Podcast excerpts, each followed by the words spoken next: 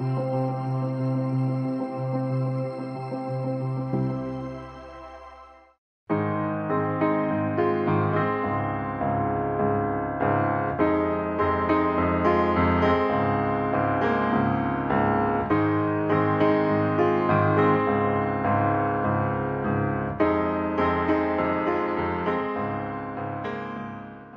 capítulo sugêneres desta obra, e Kardec teve o cuidado de fundamentar no pensamento, nós não vamos ver aqui absolutamente nenhuma crítica à pessoa ou à instituição é, da Igreja Católica.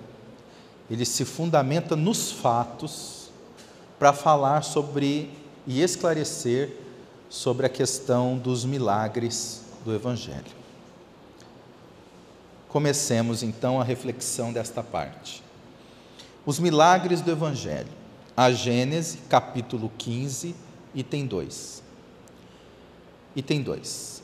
Sem nada prejulgar quanto à natureza do Cristo, natureza cujo exame não entra no quadro desta obra, considerando-o apenas um espírito superior, não podemos deixar de reconhecê-lo um dos de ordem mais elevada e colocado, por suas virtudes, muitíssimo acima da humanidade terrestre. Então, aqui não é que Kardec está dizendo que ele é um espírito superior, não é um espírito angélico, não é um espírito crístico, não é isso. Ele está colocando no sentido de não entra no quadro desta obra considerando apenas um espírito superior. No sentido assim, olha, ele é um espírito da ordem elevada, um espírito de ordem elevada. Nós não vamos trabalhar aqui as minudências de Jesus, mas quando nós vamos lá em o Evangelho segundo o Espiritismo, no capítulo 1, ele já ali naquele capítulo começa falando da realeza de Jesus. O capítulo do Evangelho segundo o Espiritismo, que deixa muito claro o pensamento da grandeza e dessa elevação, que ele coloca aqui de novo, em termos mais sucintos, assim: não podemos deixar de reconhecê-lo um dos de ordem mais elevada e colocado por suas virtudes muitíssimo acima da humanidade terrestre. Tá? Então, a presença e os ensinos de Jesus, considerados na sua verdadeira essência, são fundamentados é, no Evangelho segundo o Espiritismo, todo o seu patrimônio moral, e aqui, nesse capítulo dos milagres, vai dizer dessa atitude e dessa qualidade sublime de Jesus em relação a, a, ao seu poder pessoal, seu poder enquanto espírito crístico, é, de auxiliar e de movimentar todo esse conhecimento dos fluidos que Jesus, é, através das curas, demonstrou. Mel, é, os milagres do Evangelho. Continuando pelos imensos resultados que produziu, a sua encarnação neste mundo forçosamente há de ter sido uma dessas missões que a divindade somente a seus mensageiros diretos confia, para cumprimento de seus desígnios. Mesmo sem supor que ele fosse o próprio Deus, mas unicamente um enviado de Deus para transmitir Sua palavra aos homens. Seria mais do que um profeta, porquanto seria um Messias divino. Nesse pequeno trecho, há uma construção de uma definição sobre Jesus que aos primeiros, assim, numa leitura passageira nós não percebemos, né? talvez, mas quando vamos pegando as entrelinhas, é de uma coragem muito grande. Primeiro, porque aqui ele deixa claro que, dentro da visão teológica dogmática, Deus é Deus, Jesus é Jesus. Agora, dizer isso para nós espíritas é muito tranquilo, ok? Que entendemos isso, principalmente quem já nasceu em família espírita, ou que está no espiritismo há algum tempo, ou mesmo que não aceitava essa ideia de Jesus sendo Deus, é muito tranquilo. A questão é falar isso dentro de uma cortina de teologia dogmática do século XIX, numa ideia de que Jesus e Deus era a mesma pessoa, a Santíssima Trindade, Pai, Filho e Espírito Santo. Dizer isso numa obra, escrever isso numa obra, isso é de uma coragem, ao mesmo tempo de uma consciência de si, de uma consciência da importância do que ele estava colocando, porque ele não trabalha com aquela geração limitante. Kardec entendia a sucessão das gerações, o progredir das ideias. Então ele ia muito além para que as coisas ficassem limitadas numa falta é, de clareza ou numa ausência de coragem para que ele não dissesse. Mas aqui ele também dá um toque importante na questão, inclusive, da ideia uh, do, do islamismo, que não considera Jesus Deus, mas considera Jesus apenas um profeta. Aqui ele toca nesse assunto também, nesse pequeno trecho. Ele diz assim: Mas unicamente um enviado de Deus para transmitir Sua palavra aos homens seria mais do que um profeta porquanto seria um Messias divino. Então, nesse pequeno trecho, ele ajusta bem: não é Deus, também não é só um profeta, não. Como talvez o judaísmo traga, o, o, o islamismo traga. Não. É Messias divino.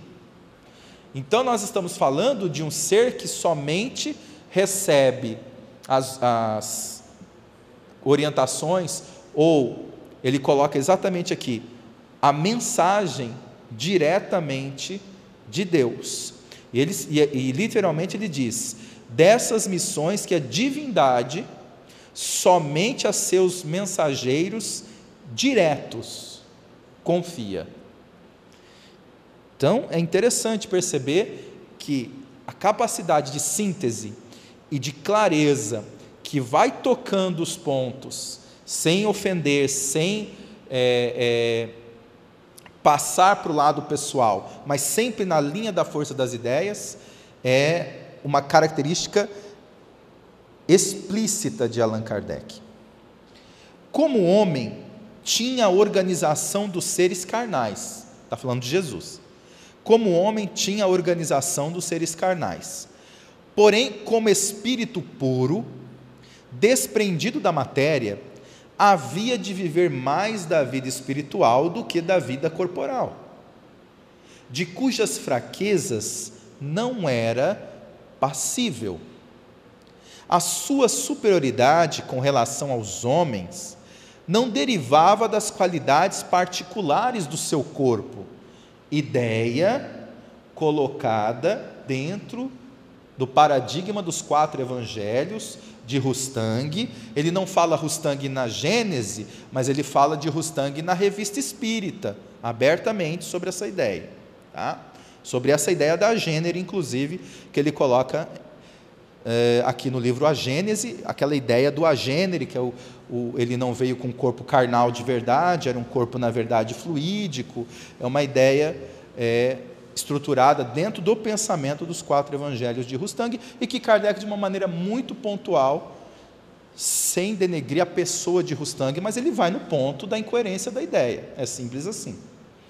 A sua superioridade com relação aos homens não derivava das qualidades particulares do seu corpo, mas das do seu espírito, que dominava de modo absoluto a matéria e da do seu perispírito tirado da parte mais quintessenciada dos fluidos terrestres.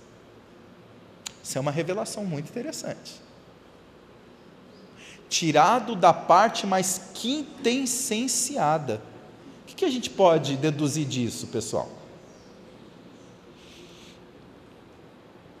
Para ser formado a formada a estrutura corporal para suportar o nível evolutivo do espírito crístico, ele nasceu num corpo, Está tá bem claro.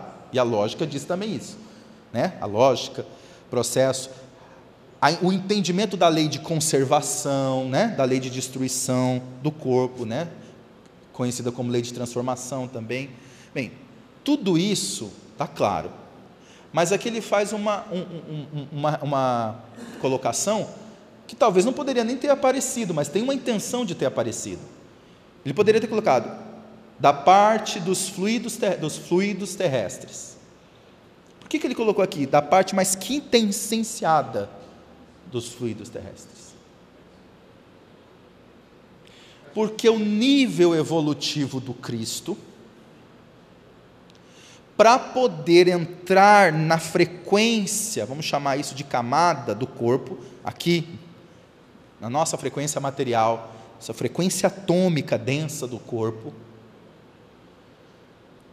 é claro que não ia retirar da parte mais grosseira desses fluidos. Mas é como se fosse assim: olha, até aqui, os fluidos terrestres tem uma parte mais quinta, qual que é a parte mais elevada, vamos colocar assim em termos quantificadores, só como simbologia, tá? A parte mais elevada do Senhor, olha, é esse aqui. É a parte mais elevada dos fluidos que dá para retirar do planeta Terra para compor o perispírito com o qual o Senhor vai poder modelar o corpo. Na verdade, ele sabia de tudo isso, né? Mas só para nós entendermos aqui na nossa linguagem. Então, assim, é nessa parte mais quintessenciada que se fosse uma coisa a mais, em tese, na terra não dava. Precisava ser aonde? Num mundo mais superior, entende? Não dava. Então pegou a parte que dava, é dessa parte que foi feito todo um processo para o nascimento de Jesus, que é de onde ele conseguiu retirar para poder vir. Então aqui ele vai explicar que, aí nós vamos entender, por exemplo, quando nós vamos lá na cura de Verônica. Quando ela toca, ela toca nas vestes dele e de mim sai virtudes, que ele fala também esse fluido, fluido, fluido curador, curador, curador. Sua alma provavelmente não se achava presa ao corpo, senão pelos laços estritamente indispensáveis.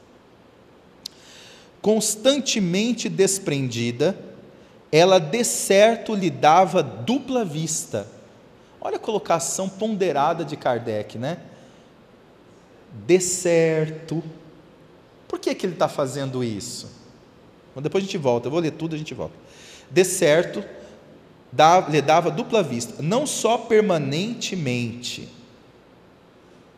não só permanente, perdão, como de excepcional penetração e superior de muito a que de ordinário possuem os homens comuns.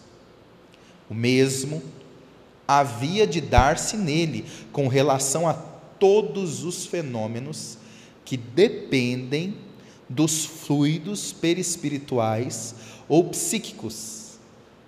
A qualidade desses fluidos, olha, voltou a falar da qualidade, ó.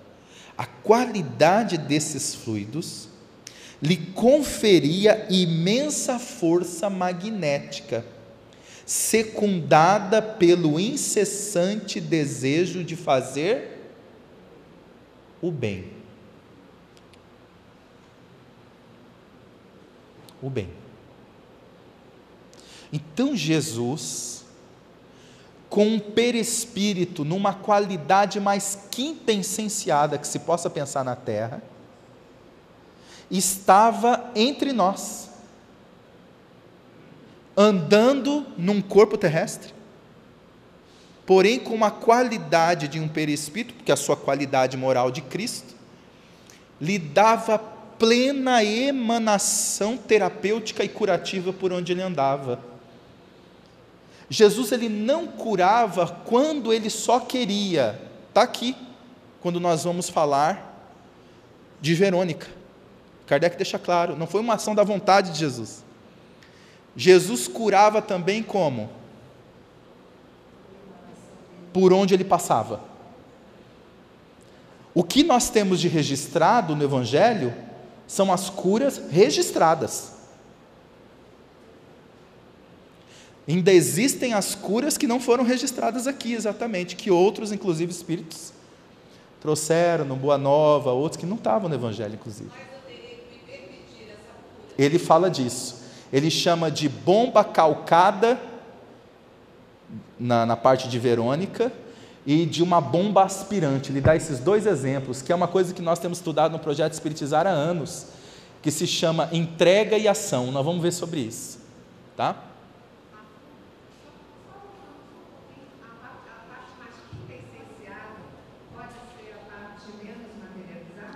Isso, ela pergunta, a parte mais quintessenciada pode ser a parte menos densa materializada? Sim, é isso. Agora, lembrando o seguinte, olha só, nós temos os livros de André Luiz, que fala, por exemplo, de Matilde, que é um espírito de alta elevação, mãe de Gregório, né? no livro Libertação, por exemplo. Espírito Matilde, tá certo? O governador de nosso lar, que lá em André, André Luiz explica que o governador do nosso lar, ele, ele foi ele, mais a. É, me recordo o nome daquela aqui do nosso lar também ali, se você puder. Veneranda, isso. E um outro, eram, foram os poucos que conseguiram ter um contato direto com Jesus. São espíritos elevadíssimos. Eles não têm o perispírito tão quintessenciado quanto Cristo. Nenhum deles. O Cristo tem o preceito mais que intensenciado. E com o que ele pôde fazer para reduzir ao máximo, dentro da sua evolução, e estar conosco na terra, ele fez. E esteve. Então nós vamos refletir junto o que, que significou a vinda desse Espírito aqui para nós. Vamos aprofundar essa reflexão. O que, que essa, essa dupla vista permanente que ele falou? Que... Muito boa que, que é essa dupla vista? Constantemente desprendida, ela de certo lhe dava dupla vista, não só permanente, como de excepcional penetração e superior de muito. O que, que é isso? Hoje, nós, criaturas dentro da nossa humanidade, da nossa medianidade, estamos aqui nos percebendo enquanto espíritos encarnados. Dupla vista permanente é ver o mundo espiritual e o mundo físico na mesma facilidade. Permanente. Não é assim, eu vejo um espírito quando ele aparece. Jesus não via, não via o espírito que aparecia. Jesus via o mundo espiritual. É diferente. Não é assim, o, o espírito, quando aparece para o médium, o espírito quer aparecer para o médium. Ou o médium consegue ver o espírito por algum tipo de autorização dentro do, uh, da esfera dos mentores espirituais. Existe uma utilidade na sua faculdade. Para Jesus é dupla vista permanente. Então, da mesma forma como ele via aqui no mundo material, ele via com a mesma nitidez, com a mesma é, é, é, o mundo espiritual, só que aqui Allan Kardec acrescenta que não havia só isso. Ele diz uma outra coisa, ele diz aqui, ó, como de excepcional penetração e superior de, de muito, aqui de ordinário possui os homens comuns. Opa! Então isso aqui não é só ver o mundo espiritual. Do que, que ele está falando aqui? Ele, ele via a intenção do espírito encarnado e desencarnado. Né? Ele, ele, ele conseguia penetrar na intimidade das criaturas, isso. sabendo que movimentos, as perguntas conscienciais eram para isso, para que a, a, própria pessoa percebesse aquilo que ele já tinha percebido. Né? E quando Jesus fazia as perguntas conscienciais, o que, que ele oportunizava para as pessoas, já que ele já sabia?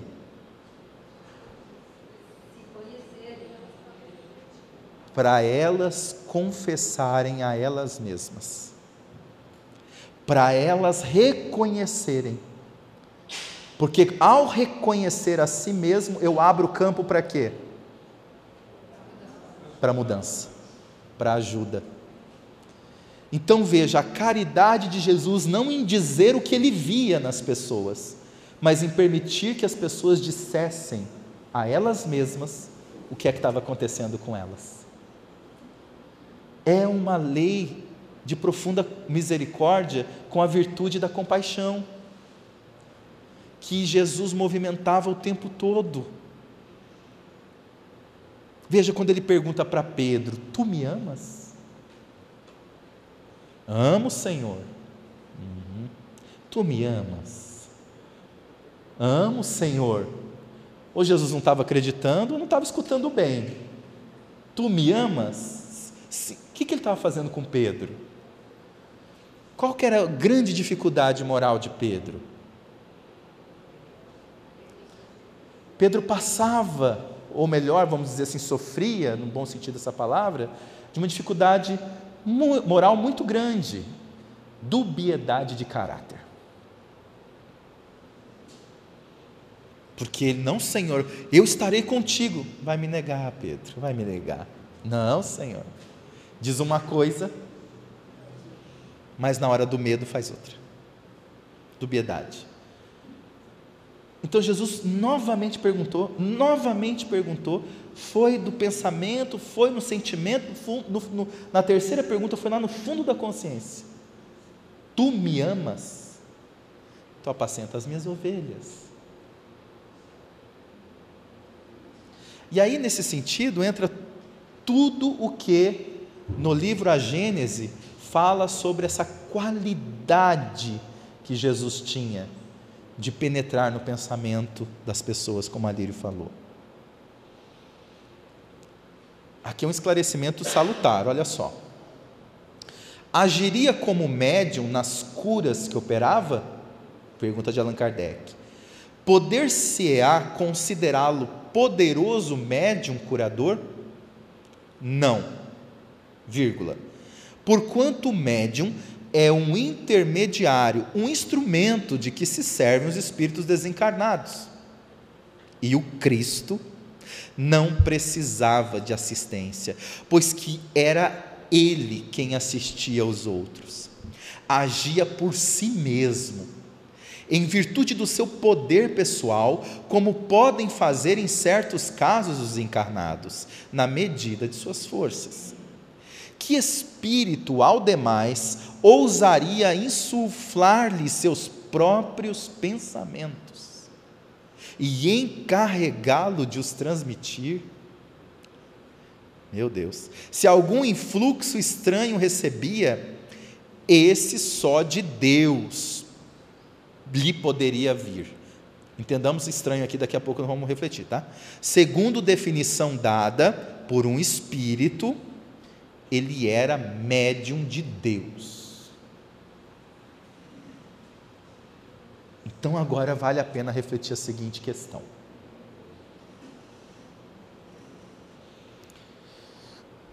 Tu crês que eu posso te curar? Tu queres? Quero.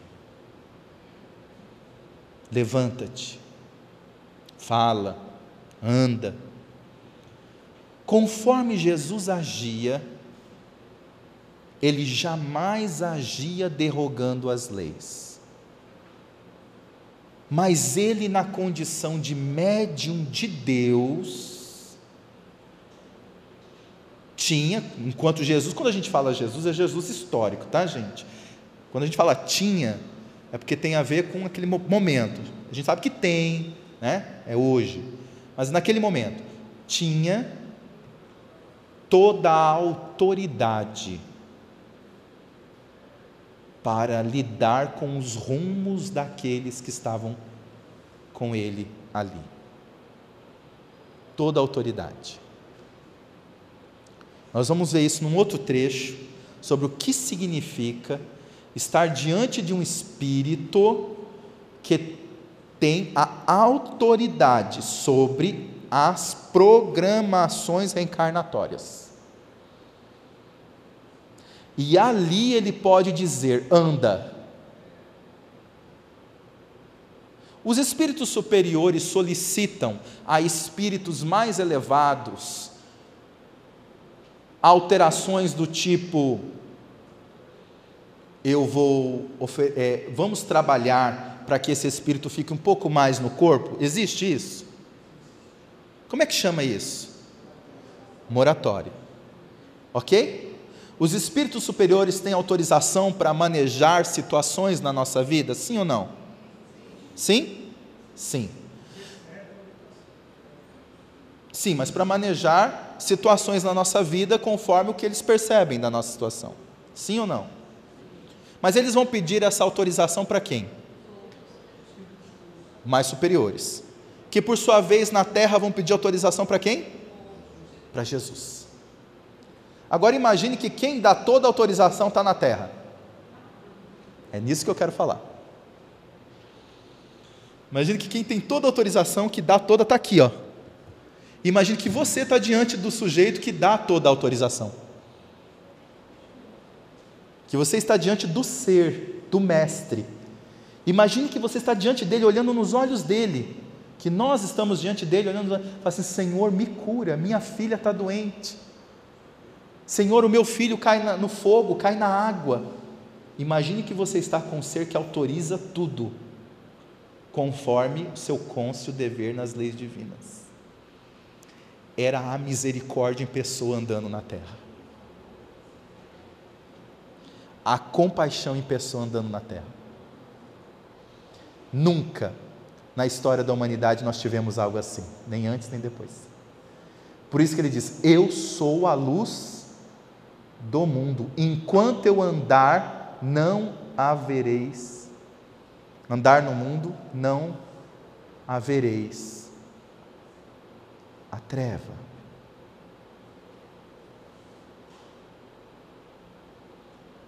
Veja, vamos aprofundando. Na Gênesis capítulo 15, item 5, entrada de Jesus em Jerusalém.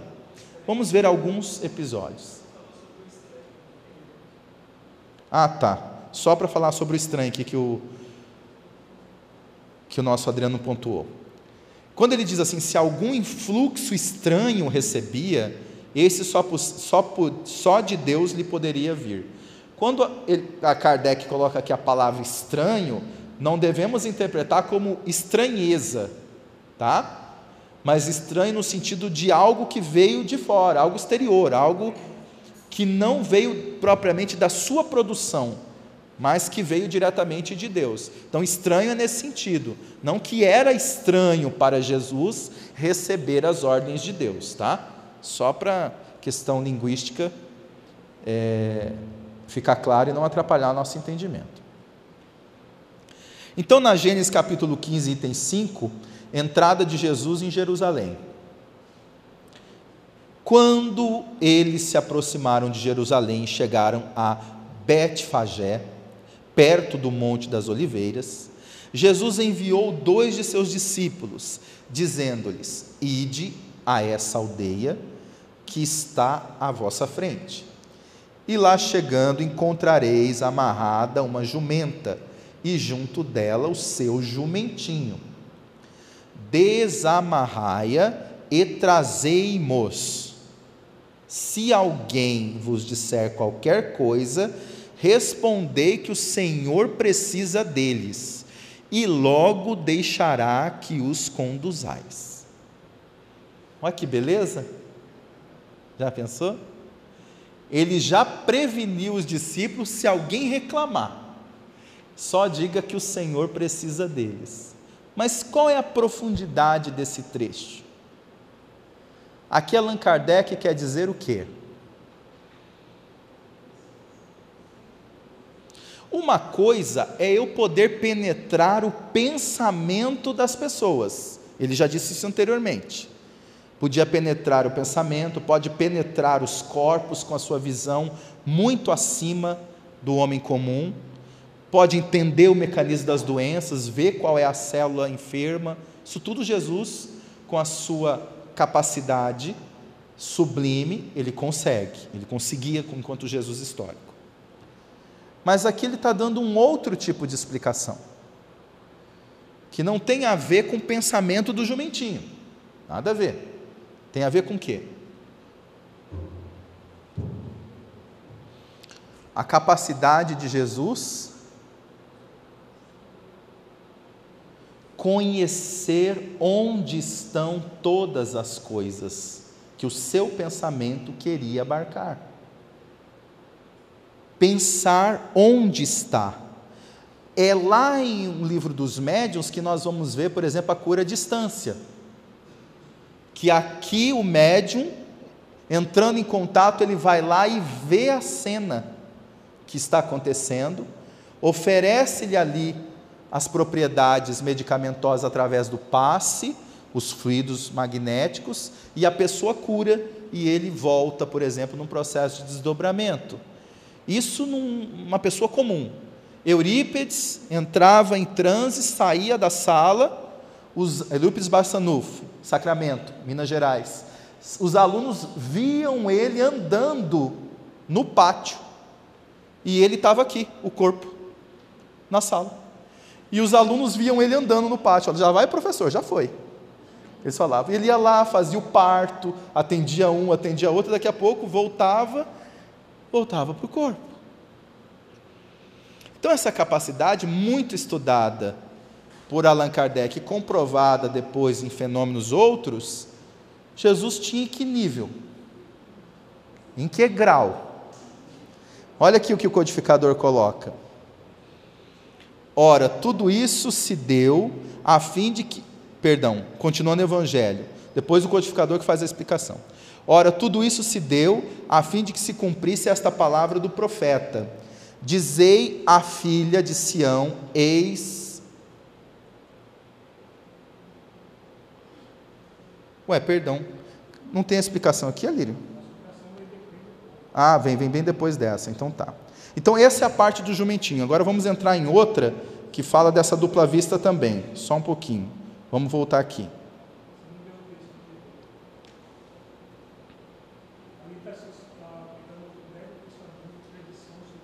Tá. Dentro desse, dentro desse trecho, quando ele diz: Se alguém vos disser qualquer coisa, respondei que o Senhor precisa deles e logo deixará que o conduzais. Aí, num outro trecho que também fala dessa dupla vista de Jesus, coloca aqui, em Zacarias do Velho Testamento: Ora, tudo isso se deu a fim de que se cumprisse esta palavra do profeta. Dizei à filha de Sião: Eis o teu rei que vem a ti, cheio de doçura, montado numa jumenta e com o jumentinho da que está sob o jugo.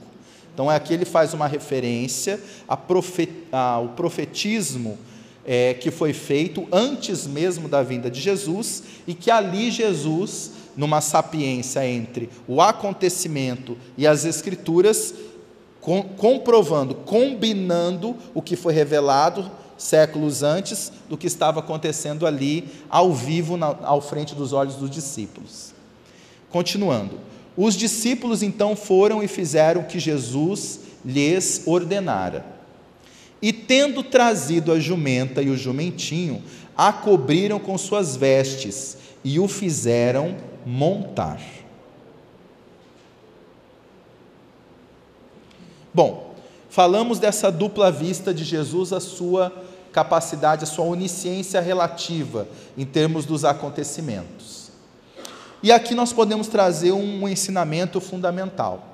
Se Jesus tinha a, a consciência e essa onisciência relativa sobre os fatos que aconteciam e sobre o que acontecia dentro da intimidade das pessoas, por que ele não falava para as pessoas o que realmente acontecia com elas a todo tempo ou o que poderia acontecer com elas? Qual o significado dessa desse silêncio sublime de Jesus? Vamos colocar assim.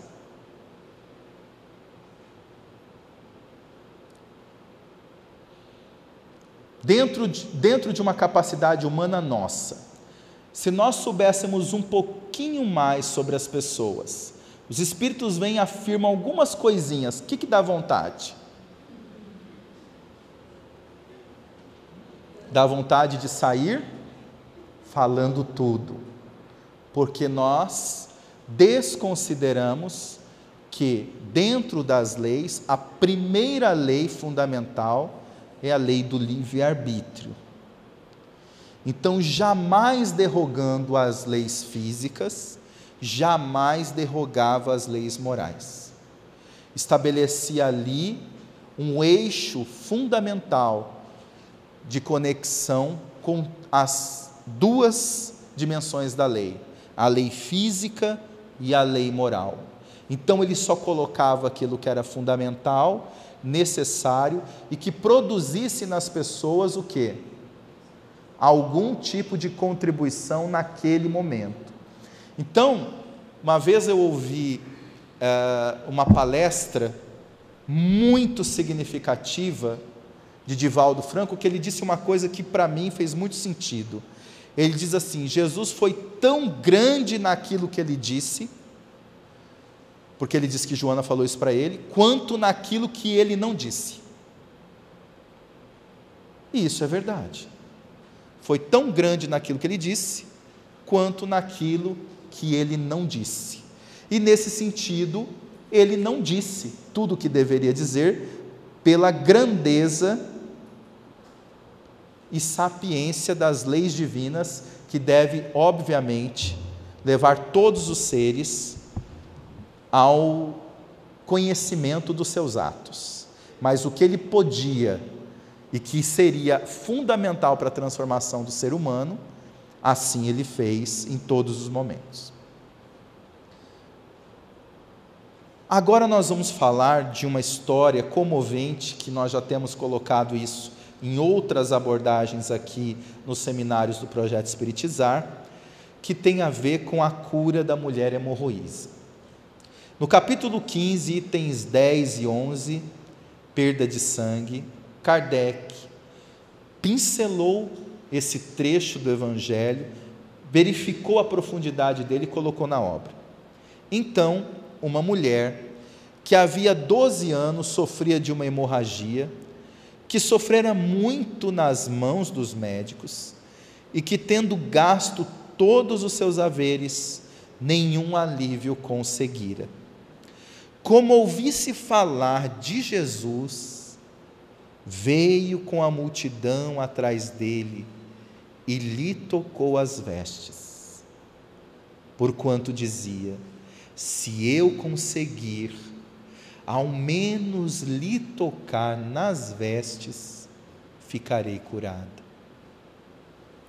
No mesmo instante, o fluxo sanguíneo lhe cessou e ela sentiu em seu corpo que estava curada daquela enfermidade. Logo, Jesus, conhecendo em si mesmo a virtude que dele saíra, se voltou no meio da multidão e disse: Quem me tocou as vestes? Seus discípulos lhe disseram: Vês que a multidão te aperta de todos os lados e perguntas quem te tocou?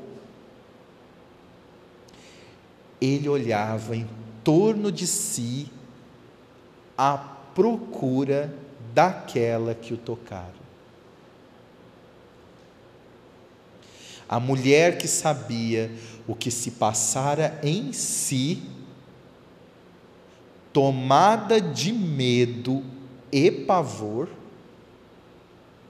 veio lançar-se-lhe aos pés e lhe declarou toda a verdade. Disse-lhe Jesus: Minha filha, tua fé te salvou vai em paz e fica curada da tua enfermidade. Quando essa mulher ela foi tomada de medo e pavor, ela foi tomada de medo e pavor de quem? Não foi de Jesus, da multidão. Porque aqui no trecho diz que ela contou toda a verdade.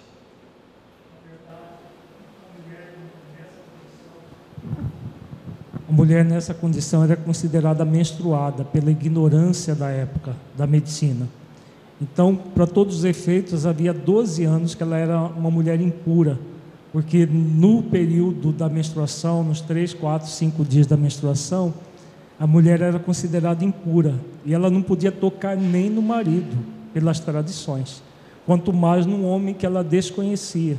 Então, o medo é, não era o medo, claro, de Jesus enquanto aquele ser que ela confiava, mas do medo de afrontar as tradições da época. Perfeito. Então, a, a mulher não podia, quando menstruada, tocar em nenhum homem, só numa outra mulher que era tão impura quanto ela, pela, pela ignorância judaica. da época.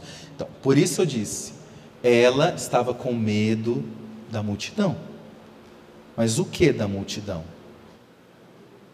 do que o Alírio acabou de dizer, do julgamento, da condenação.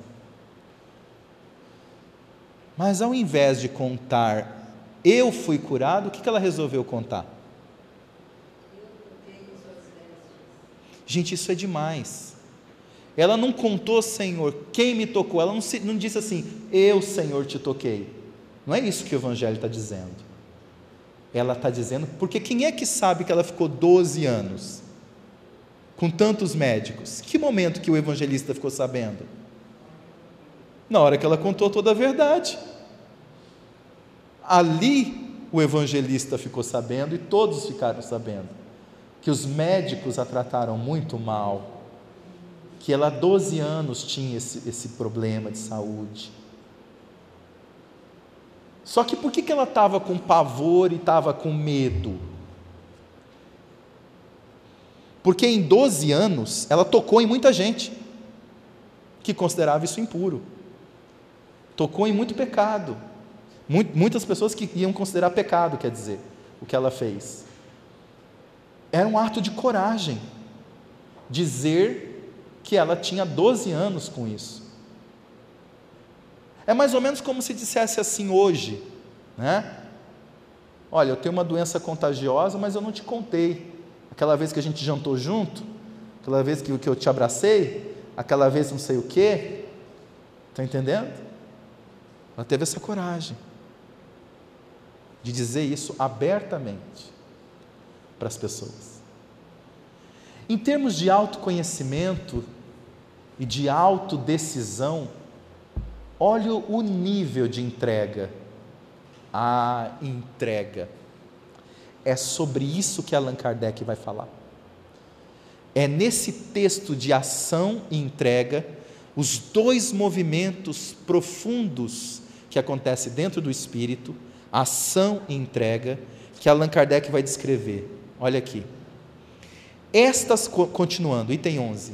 Estas palavras, conhecendo em si mesmo a virtude que dele saíra, são significativas texto de Allan Kardec, exprimem o movimento fluídico que se operara de Jesus para a doente. Ambos experimentaram a ação que acabara de produzir-se. Então, houve ou não houve uma comunicação no processo aqui? Houve. Na hora que o fluido quintessenciado do perispírito de Jesus, com toda a sua energia crística, dele saiu virtudes até ela, houve uma comunicação.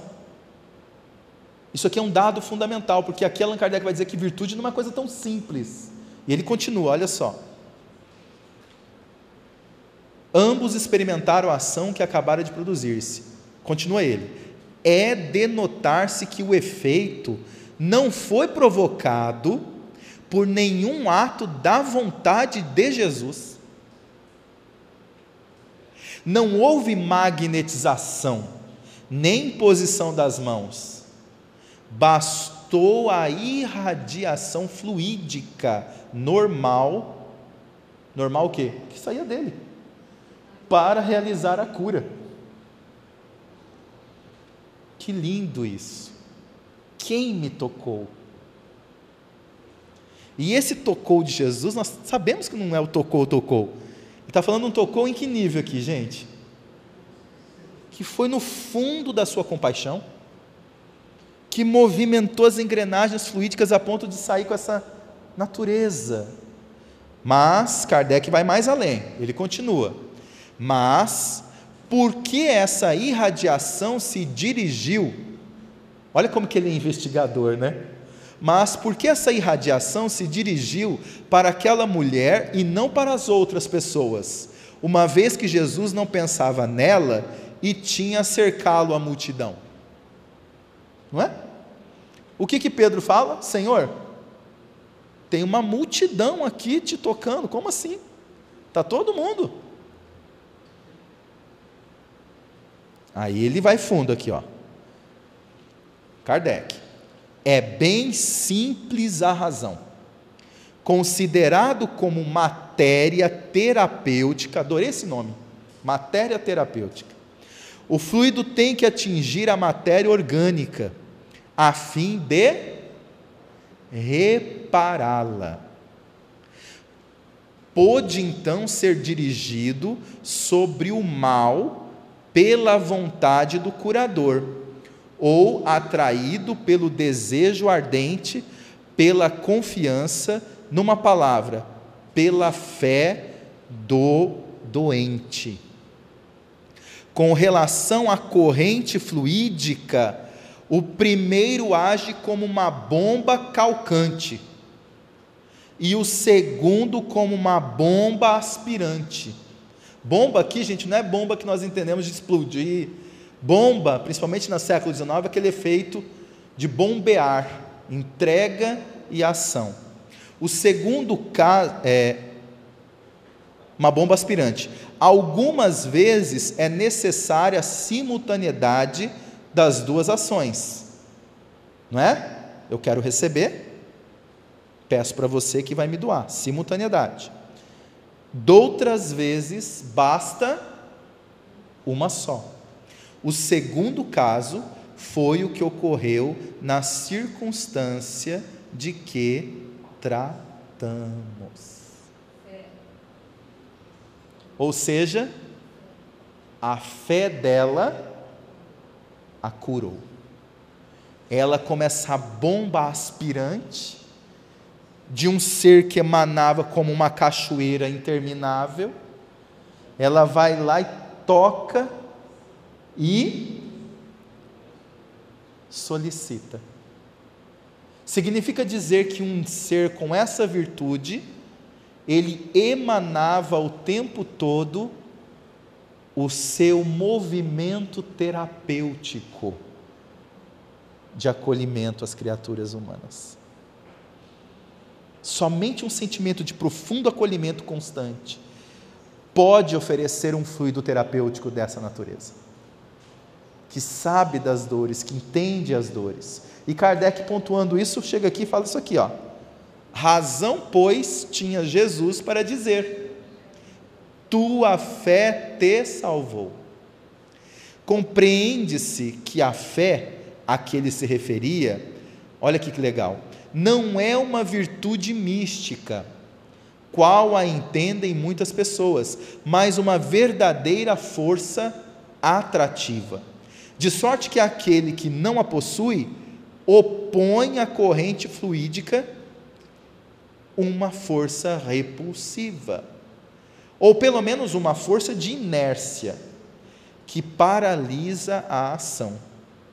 Assim sendo, também se compreende que, apresentando-se ao curador dois doentes da mesma enfermidade, possa um ser curado e outro não. É este um dos mais importantes princípios da mediunidade curadora e que explica certas anomalias aparentes, apontando-lhes uma causa muito natural. No caso de Verônica, o que, que poderia impedi-la de ser curada para fazer parte de toda a multidão? Ela foi a única que diferenciou. Para fazer parte de toda a multidão, com 12 anos de sofrimento, com tudo que ela passou, gastou todo o dinheiro, ficou pobre, passou por muitas dificuldades, mas ainda assim, tocar nas vestes de Jesus, poderia, ela poderia não ter se curado e aí nós vamos dizer, não, é a falta de fé. Não, sim, mas o que, que impediria a chave da fé em Verônica? Hã? A permissão é o que ela fez. Mas o que, que impediria dela de ser curada se ela, se ela mantivesse esse sentimento dentro dela? Isso, não acreditar é o processo dessa fé. Mas o que, que impediria ela de não acreditar? Isso, entregue a ação essa bomba calcante e bomba aspirante. Se ela tivesse qualquer movimento de culpa. Se ela se mantivesse num mínimo movimento de culpa, de auto-julgamento, autocondenação, e se ela sentisse que não fosse merecedora de tocar naquelas vestes, ela não conseguiria ser curada, mesmo com a necessidade, porque todo mundo estava tocando Jesus. E Jesus não estava deixando de emanar os fluidos dele para os outros. Mas o que, o que havia nos outros? Isso, esse impedimento, esse que não lhes permitia receber algo, sentindo-se merecedor, dignificado nesse merecimento. Não. Algum trazia uma culpa com alguma coisa, outro porque não fizeram bem, alguma coisa tinha que lhe não lhe permitia naquele momento dentro de uma situação mais profunda. Mas ela, ela foi além. Ela reconheceu em si mesma as falhas, as dificuldades, mas ela não fez esse o processo de comparação. Será? Será que não? Será que não? Ela simplesmente se entregou naquilo que doía, naquilo que sofria, naquilo que machucava. Ela simplesmente disse: Senhor, eu quero. Senhor, eu te peço então ela não foi para o movimento de racionalização, ela se entregou. Quero fazer uma observação sobre nós nesse sentido.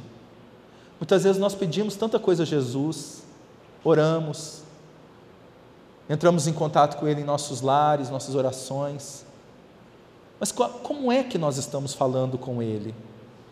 De que maneira nós estamos falando com Ele? Se nós falarmos com o Senhor que é capaz de tocar o mais fundo do nosso coração e de nos oferecer o mais fundo dos seus dos seus fluidos terapêuticos, mais sublime que ele possa oferecer para nós através dos seus emissários. Mas se nós fizermos isso num movimento de auto desvalorização, e merecimento, no sentido de comparação ou no sentido de barganha. Não, se ele me der, eu vou fazer. Senhor, se você fizer isso por mim, eu vou chegar lá. Qualquer que seja, nós perdemos a oportunidade, sabe? De realmente viver uma experiência com Jesus, sentir isso. Jesus não faz barganhas, e nem a nossa culpa fortalece qualquer coisa na relação. Então é muito interessante perceber a preparação que nós somos convidados a desenvolver em nós para melhorarmos e intensificarmos a nossa relação com Jesus cada vez mais. Agora ele fala da cura de um paralítico. Tendo subido para uma barca, Jesus atravessou o lago e veio à sua cidade, Cafarnaum. Como lhe apresentassem um paralítico deitado em seu leito, Jesus, notando-lhe a fé, disse ao paralítico: Meu filho, tem confiança. Olha o que ele fala para o paralítico: Perdoados te são os teus pecados. Ele está trabalhando com que sentimento na pessoa? Culpa. Porque sem isso, sem esse perdão, esse auto-perdão, não vai.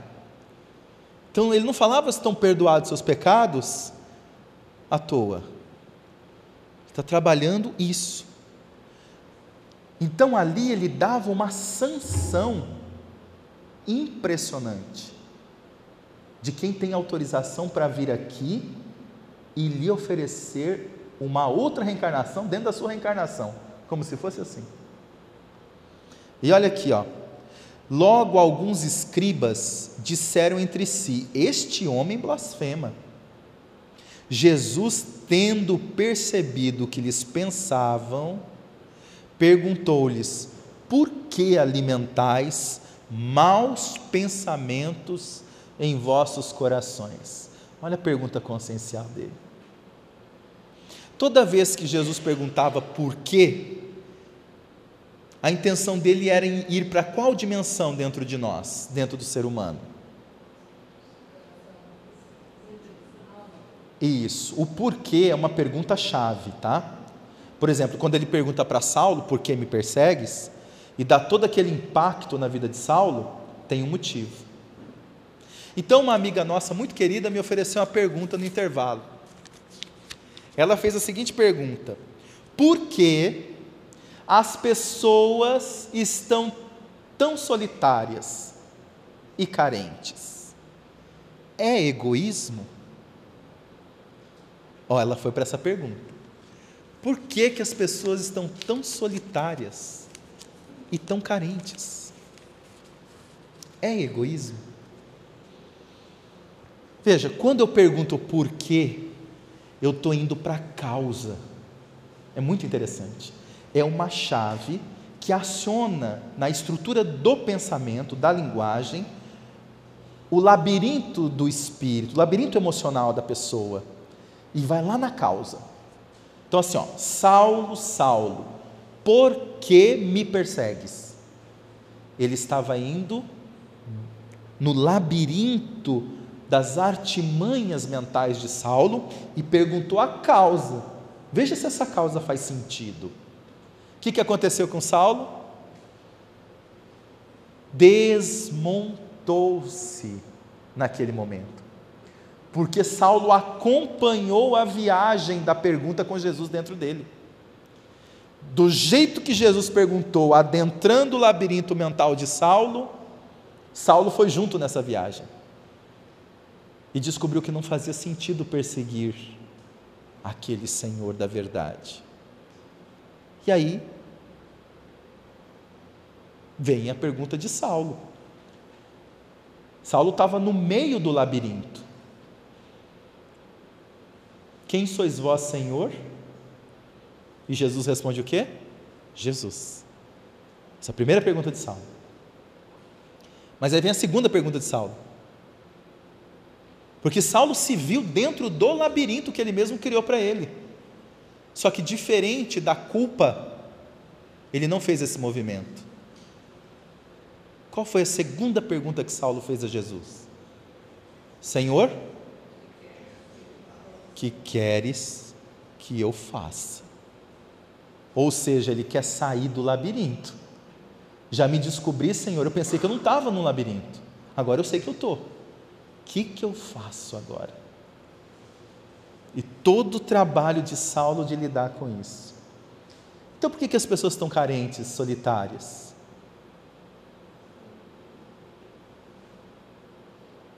Porque o movimento interno do alto amor, do alto acolhimento, está sendo desconsiderado. Distante de si próprio e com perspectivas de autocondenação e autojulgamento e autopunição. Então, como é que eu vou ser uma pessoa preenchida e não carente, ou auto, me autovalorizar, e uma pessoa que não me sinta solitária, se todo o meu movimento ainda é de autodesprezo e autodesconsideração. Eu posso estar no meio da multidão, que eu vou me sentir como? Só. Quer ver um exemplo simples para a gente refletir? É muito simples. Imagine, por exemplo, Marcela, que você tenha um milhão de pessoas que te amam muito. Beleza? Muito. Olha, se precisar, elas estão lá, te ajudando, fazendo, te incentivando. Ok? Um milhão de pessoas. Já é um número bom, né? Como o Roberto Carlos, quero ter um milhão de amigos, né? Um milhão de pessoas. Você tem um milhão de pessoas que te amam muito, mas você não se ama. Como é que você vai resolver isso? Como é que você vai sentir o sabor do amor? Então veja, não é uma questão de quantidade, nem uma questão do que as pessoas fazem comigo. A questão é eminentemente o que é que eu tenho feito comigo. Então eu posso receber amor de muita gente? Sim ou não? Posso. Mas eu posso dar alto amor para alguém? Não. Alto amor é uma coisa que só eu posso me dar. E aqui Allan Kardec, nesse sentido, quando ele, quando ele coloca esse trecho que Jesus diz assim: Por que alimentais maus pensamentos em vossos corações? Pois é que, pois que é mais fácil dizer: Teus pecados te são perdoados, ou dizer: Levanta-te anda. Olha a sabedoria do mestre. É mais fácil você se perdoar, se redirecionar para o caminho do bem, ou eu falar para um paralítico: levanta-te e anda. É mais fácil, se eu quiser, eu trabalhar o processo da autoculpa. Fácil no sentido de possibilidade, tá, gente? De possibilidade. Porque nós não vemos ninguém levantando paralítico nas ruas hoje em dia. Mas na presença de Jesus aqui era um fenômeno excepcional, claro. Mas nós não vemos isso hoje em dia. Mas nós podemos ver hoje muitas pessoas trabalhando dentro de si mesma a mudança significativa do coração. E ele continua, Jesus: Ora, para que saibais que o Filho do Homem tem na terra, e é aqui que nós queremos refletir para que saibais que o Filho do Homem, Filho do Homem é quem? Jesus, né? Tem na terra o poder de remitir os pecados. Levanta-te, disse então ao paralítico: toma o teu leito e vai para a tua casa. Meu Pai do céu. O Alírio falou que a cura dos cegos era uma cura que não era instantânea com Jesus, não é isso, Alírio? Mas essa cura aqui foi diferente do cego de nascença. Essa da cura aqui, essa cura aqui é escrita: Levanta-te, disse então ao paralítico: Toma o teu leito e vai para a tua casa.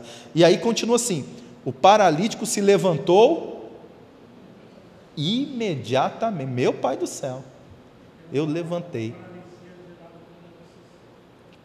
A Lírio remonta aqui a questão de uma paralisia gerada por uma obsessão.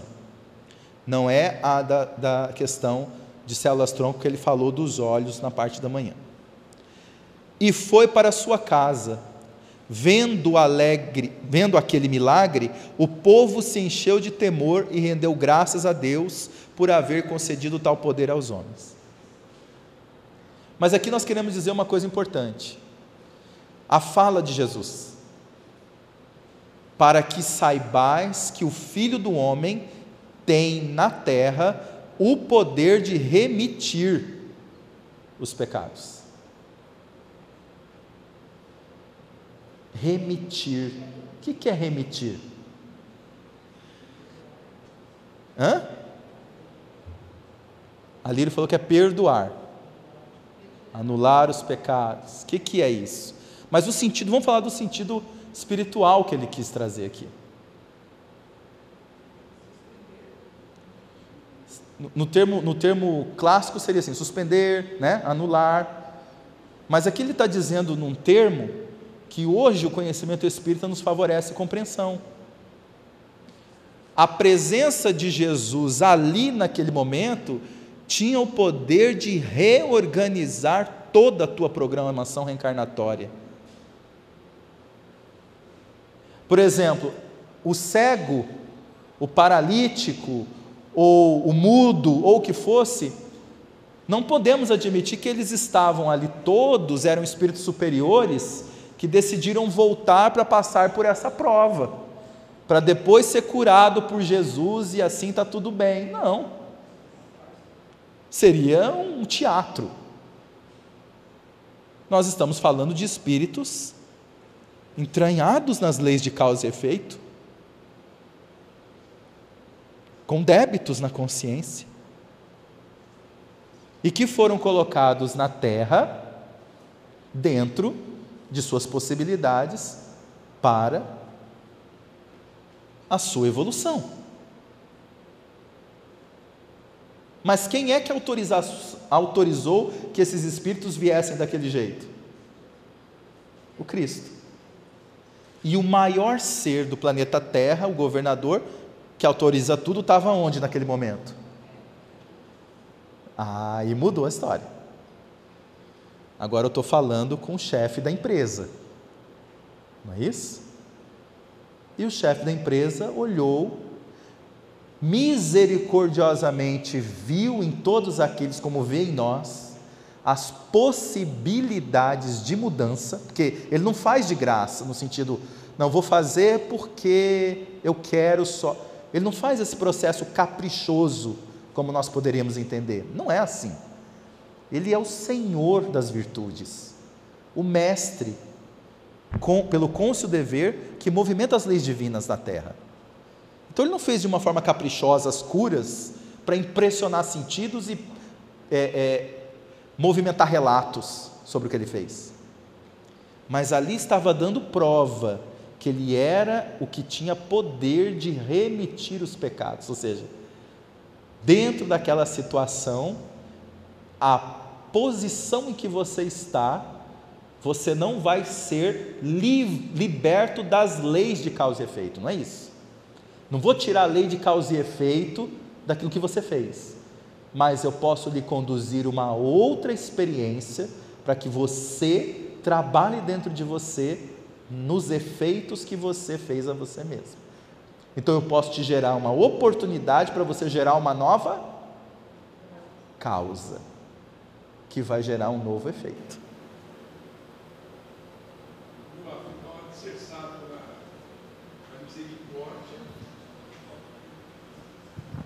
Alicerçado na misericórdia, ele viu a possibilidade desse paralítico é, mudar a sua, a sua, vida a partir desse momento. Ele sempre vê essas possibilidades.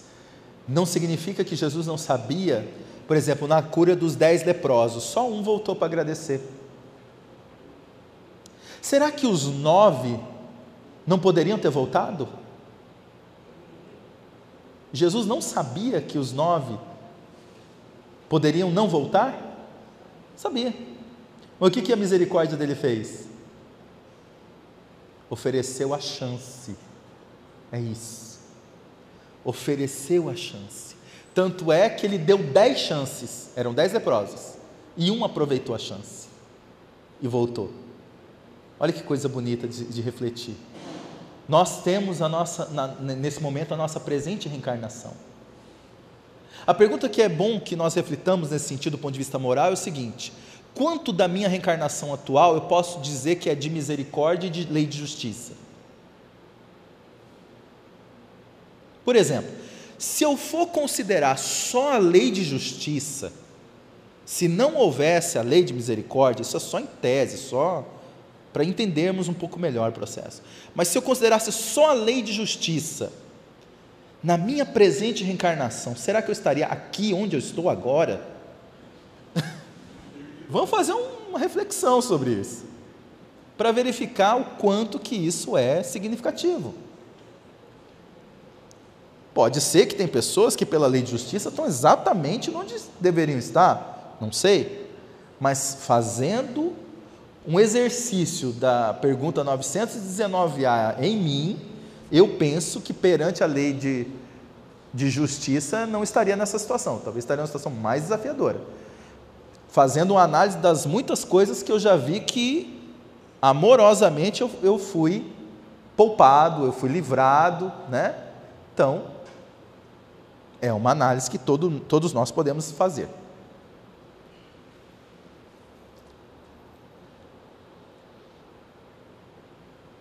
Aqui Kardec vem e toca a questão. Item 15. Que significariam aquelas palavras? Teus pecados te são remitidos. E em que podiam elas influir para a cura? O Espiritismo lhes dá a explicação, como a uma infinidade de outras palavras incompreendidas até hoje.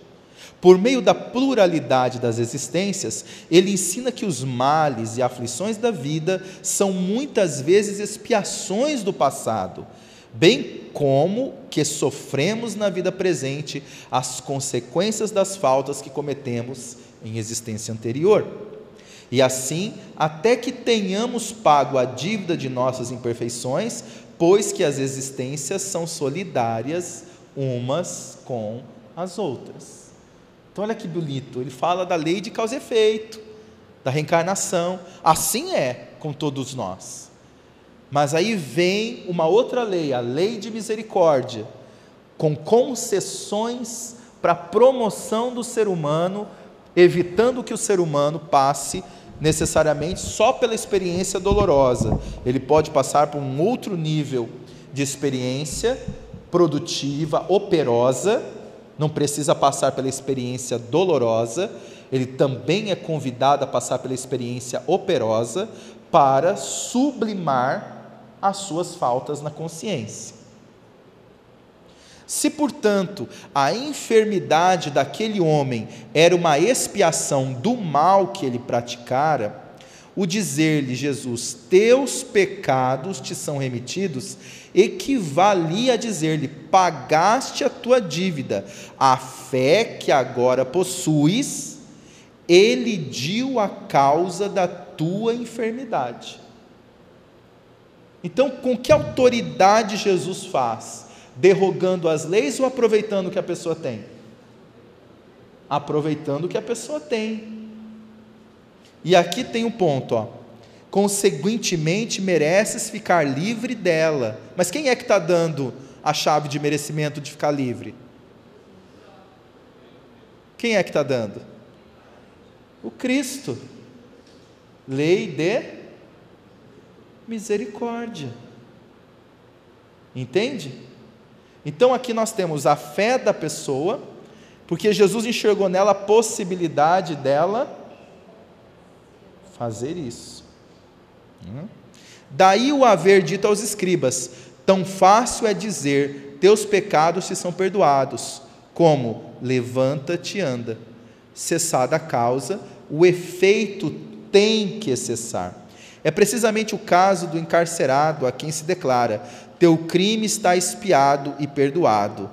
O que equivaleria a lhe dizer: pode sair da prisão. Então Jesus, naquele instante, analisando o fio daquele espírito, com a sua capacidade de penetração, como diz no texto anterior, não tanto do pensamento quanto da história, verificou que aquele espírito podia receber dentro da lei de misericórdia o que lhe era justo, para que ele pudesse ter, a partir daquele instante, uma experiência de produção, de operosidade, e não no processo da dor enquanto mecanismo evolutivo. Convite para o amor.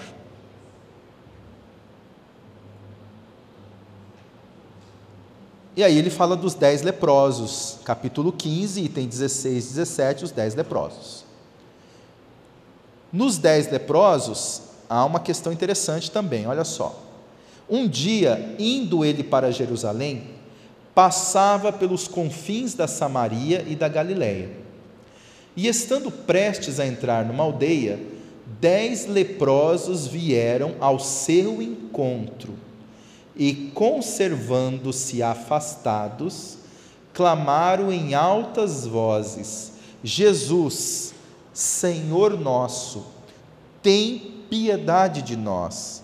Dando com eles, disse-lhes Jesus: Ide mostrar-vos aos sacerdotes. Quando iam a caminho, ficaram curados. Interessante que aqui não foi imediatamente. Agora, por que Jesus pediu para eles se mostrarem aos sacerdotes, hein? Isso é interessante.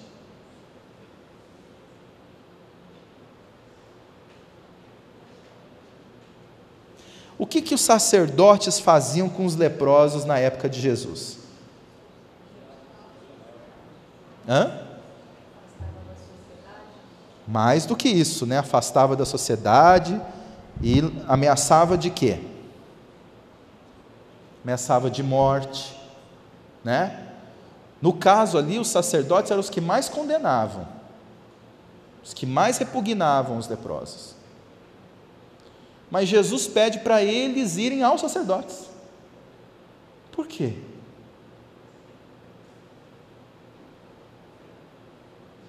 Que movimento é esse que eles pedem a cura de Jesus, a Jesus, perdão, e Jesus solicita que eles caminhem aos sacerdotes e, e lá estarão curados.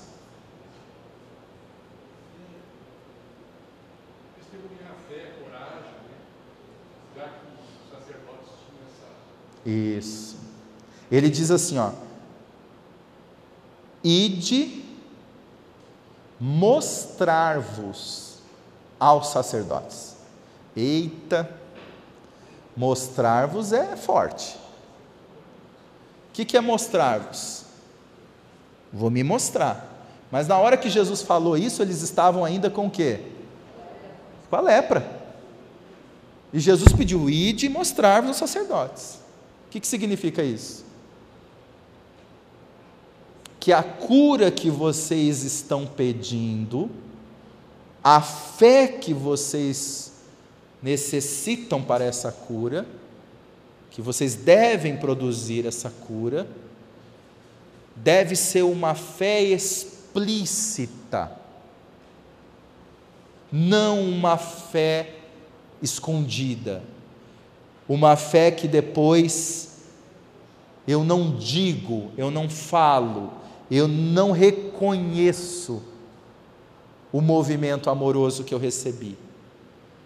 É uma fé que fala abertamente dessa fé. Porque eles já estavam há muitos, mas muitos anos, ou talvez alguns alguns meses, fazendo o que durante todos os dias e todas as noites? Eles estavam o quê? Se escondendo. Eles já não tinham mais identidade de seres humanos nesse sentido, seres sociais. Eles já se sentiam a pior das piores criaturas. Então Jesus não fala, vá mostrar-se aos sacerdotes, que consequentemente passaria por toda a cidade para chegar até lá, porque o templo principalmente era dos locais mais movimentados Jesus não pediu isso no sentido de vá lá se mostrar para dizer que eu te curei. Não. Ele estava falando isso sobre o fenômeno psicológico de cada um. Que eles já estavam num processo de auto desvalorização extrema. É o que acontece, por exemplo, na Segunda Guerra Mundial, que foi o que, ah, no caso, o exército da SS fez com os prisioneiros do campo de concentração mas tinha um sentido para desqualificar, que era o quê? O prisioneiro do campo de concentração chegava, primeira coisa que eles faziam, raspava a cabeça, tirava o nome, tirava as coisas, botava um número, botava a estrela, botava a roupa listrada. Por quê? Porque agora você não é mais um ser humano, você não é mais uma pessoa, você não tem mais rosto. Você agora é um número aqui dentro. Então a sua humanidade vai sendo cada vez mais desqualificada. E eles estavam já nessa fase extrema. E quando iam a caminho, ficaram curados. Mas olha que interessante, né? Ficaram curados. Um deles, vendo-se curado, voltou sobre seus passos, glorificando a Deus em altas vozes, e foi lançar-se aos pés de Jesus, com o rosto em terra, ali render graças. Esse era samaritano. Jesus, disse então Jesus: Não foram curados todos os dez? Onde estão os outros nove? Nenhum deles houve que voltasse e glorificasse a Deus, a não ser este estrangeiro? E disse a esse: Levanta-te, vai, tua fé te salvou.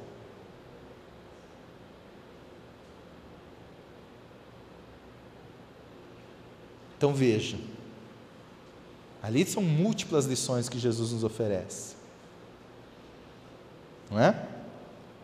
Mas qual é o ponto impactante aqui da questão moral? Quando, ele, quando o evangelista coloca que esse era samaritano, Jesus não falou samaritano, Jesus falou estrangeiro. Quem colocou samaritano foi o evangelista. Disse então Jesus: Não foram curados todos os dez?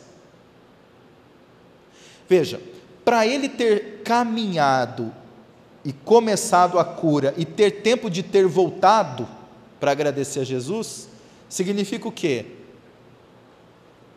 Que eles não estavam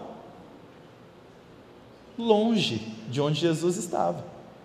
Que não demorou dois dias, três dias, quatro dias que esse processo de cura não foi imediato, mas também não foi demorado, porque deu tempo do leproso fazer o quê? O ex-leproso voltar e agradecer. Então, se ele estava junto com todos, todos estavam com ele. Todos poderiam ter voltado e agradecido. Todos. Mas não voltaram. Mas Jesus aqui faz uma revelação: levanta-te, vai, tua fé te salvou. Novamente, preenchendo a compreensão de que as curas jamais derrogavam as leis divinas. A cura era um fenômeno físico, mas que começava em qual dimensão de leis? Se a cura não derrogava as leis físicas, muito menos derrogava o que? As leis morais. Veja que coisa linda. Fica provado aqui e comprovado na, na explícita colocação de várias outras curas, começa nas leis morais. Podemos aventar, Afro, que esses nove que não voltaram, como eles não mudaram intimamente, eles muito provavelmente adoeceram novamente, já que no nível moral não houve mudança deles. Isso faz todo sentido. Porque, olha aqui, gente, se a cura física, que não derrogou as leis físicas, estava obedecendo princípios das leis físicas desconhecidas, inclusive ainda hoje da medicina, mas aqui fica claro que começa nas leis morais. Olha que lindo. Então, onde é que está a nossa verdadeira cura? O Alir é médico, ele é homeopata, psicoterapeuta. Há anos ele trabalha falando que a cura do corpo, na verdade, começa onde, Alírio? No espírito. Aqui está claro isso. Se ele está dizendo que a tua fé te salvou, a fé é patrimônio de lei física ou lei moral? Lei moral. Então tudo começa pela compreensão das leis morais. Por que, que a terceira parte do livro dos Espíritos? Leis morais. Então Alírio fala: será que esses nove que não voltaram, possivelmente voltaram a ficar doente com lepra? Nós não temos os registros exatos mas podemos dizer que moralmente podiam já começar a ocasionar o retorno da lepra, sim. Tem desse caso, mas ah, o livro de Humberto de Campos, ele fala de três leprosos que foram curados, e aí Jesus, é, Pedro encontra Jesus muito triste. Ele Ah, pergunta é. por que, que está triste. aham. Porque fulano está num bordel agora, e aí ele vai falando os dramas morais de todos eles. É, que a lepra mesmo. era, uma, era apenas uma exteriorização dos problemas morais deles, significando que ele, eles não, não tinham realmente se transformado. É, É, foi apenas a lei de misericórdia. foi. Na, naquela outra passagem da mulher adúltera, ele fala eh, que a tua fé te salvou. Vá e não tornes a pecar, para que não lhe suceda algo pior. É. Né? Porque a, a misericórdia não anula os nossos débitos. E a lei de causa e efeito. Ela né? convida o espírito a adquirir méritos por ele mesmo. Sim.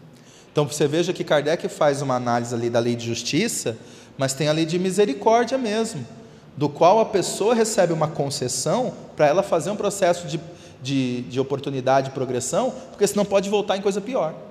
Né? Pode cair numa situação mais complicada. Pode, pode perguntar, por gentileza. Eu vejo, eu vejo nesse exemplo. Boa tarde. Boa tarde. Cineia. Eu vejo nesse exemplo também, dessa história, é, uma questão de.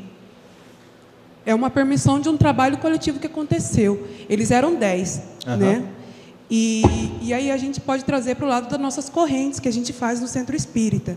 Às vezes o seu centro, você acha que ele não tem aquela dimensão que você ainda quer, né? aquela luz total. Mas acontecem coisas, milagres, acontecem coisas poderosas lá dentro. Todo mundo está na mesma sintonia? A gente sabe que muitas vezes não. Né? Na questão desses dez, eles talvez não estivessem na mesma sintonia, mas foi permitido né, que esse milagre acontecesse. Né? Então, é uma questão de, de você analisar a força de uma corrente, a força de, de como quão bem me faz eu estar perto de pessoas positivas também. Né? Elas me ajudam a crescer, por mais que talvez eu não mereça ainda, mas eu tenho a oportunidade de me melhorar com isso, né? com essas companhias que, eu, que eu tenho do meu lado. É, a sua colocação ela tem na verdade uma vertente do que significa a influência pessoal na moral de alguém, tá? Isso sim, conviver com pessoas que fazem esforços, com pessoas que desenvolvem conhecimento, com pessoas mais sábias, né? Com pessoas mais amorosas, eh, nos auxiliam moralmente, intensamente a fazermos uma mudança dentro de nós. É o convívio daquele ambiente, daquela pessoa, daquele, daquele tipo de conversa, daquele discurso. Né?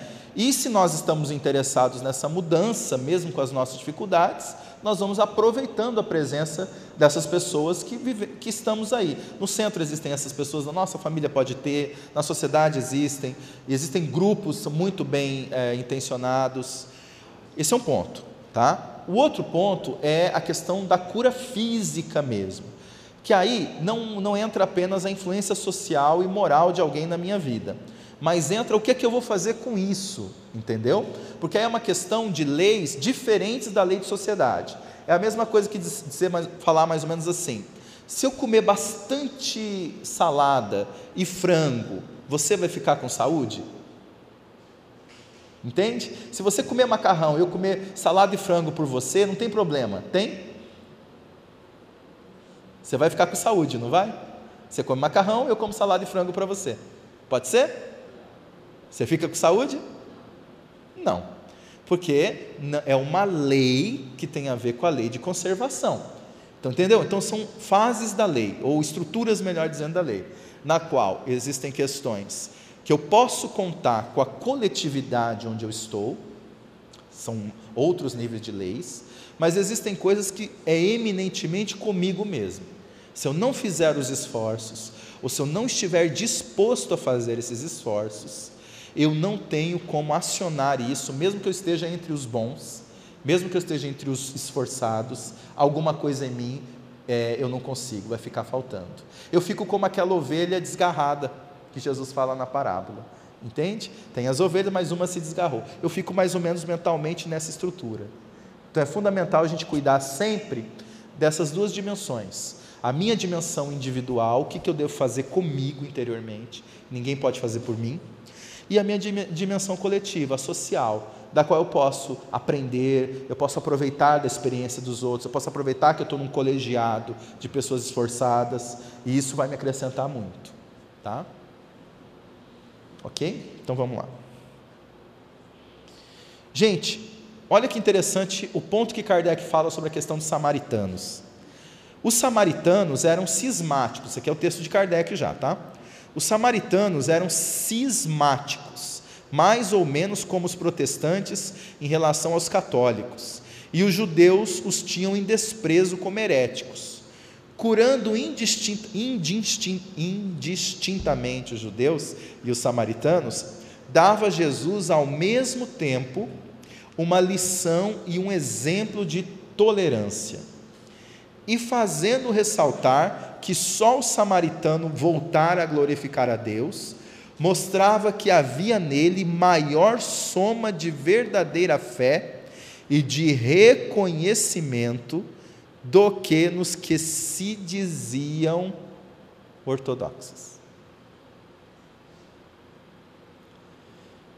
Aparência não é nada. Essência é tudo. Aparência não é nada. Podemos ter certificado de qualidade ISO 700 mil de espírita. Não adianta. Mas eu tenho aqui certificado de que eu fiz curso do Livro dos Espíritos, curso disso, curso de estudo reflexivo, curso das leis divinas. Que bom. Nós temos três níveis sobre isso que vale a pena nós refletirmos. Explicou-me uma vez o Espírito Honório. Ele disse que existe o nível informacional, ou da informação, da formação e da transformação. São três níveis. Então nós assimilamos um conteúdo, um conhecimento, no nível da informação. Isso fica registrado. E nós podemos ter uma biblioteca Google de informação. Mas não adianta isso, se nós não buscarmos uma formação do nosso caráter interior com as informações que nós temos. Mas essa formação do caráter, ela pode ficar no nível intelectivo também apenas. Porque formação, quando ele me explicou, pode a pessoa às vezes ficar no nível só de ajuste social. Então ela é uma pessoa muito bem ajustada, não faz nada de errado, faz tudo certinho. Paga o imposto, fala com as pessoas, respeita o trânsito, é educada, ela está formada ali no processo, ajustada. Mas isso também não basta. Porque não necessariamente ela vai conseguir produzir significado existencial com isso sentido existencial. E aí vem o termo transformação, ou transformacional, que é transcendendo, transcende. E aí a questão é muito interessante. Na informação e na formação, nós podemos chegar no campo intelectual apenas, bem avançado. Mas nós não conseguimos alcançar o terceiro nível se não for para o campo moral. Se não adentrar no processo moral, nós não alcançamos o patamar de transformacional, de transformação. Ficamos só sabendo bastante, refletindo bastante, expressando bastante, fazendo deduções muito interessantes, mas nós não vamos para a prática, nós não agimos, nós não sentimos, não, fica, não vai para a transformação. E aí ele explicou as três economias que eu achei interessante. Em diálogos com ele, ele me explicou e disse assim: meu filho, entendamos o mundo com três economias gerais: a economia material, a economia intelectual e a economia moral, no centro. E eu, expliquei, eu perguntei, como assim? Ele disse: existem pessoas hoje na Terra que estão ajudando significativamente, mas apenas a economia material do planeta. Existem outras que estão ajudando a economia material e a economia intelectual do planeta, estão criando tecnologias, estão fazendo coisas. O planeta está progredindo, continua progredindo na lei do progresso. Mas existem aqueles que estão auxiliando na economia moral do planeta. Só que na economia material e na economia intelectual, eu posso aprender e retransmitir apenas o que eu sei. E aí ele disse que na economia moral só pode ser através do que eu experimento.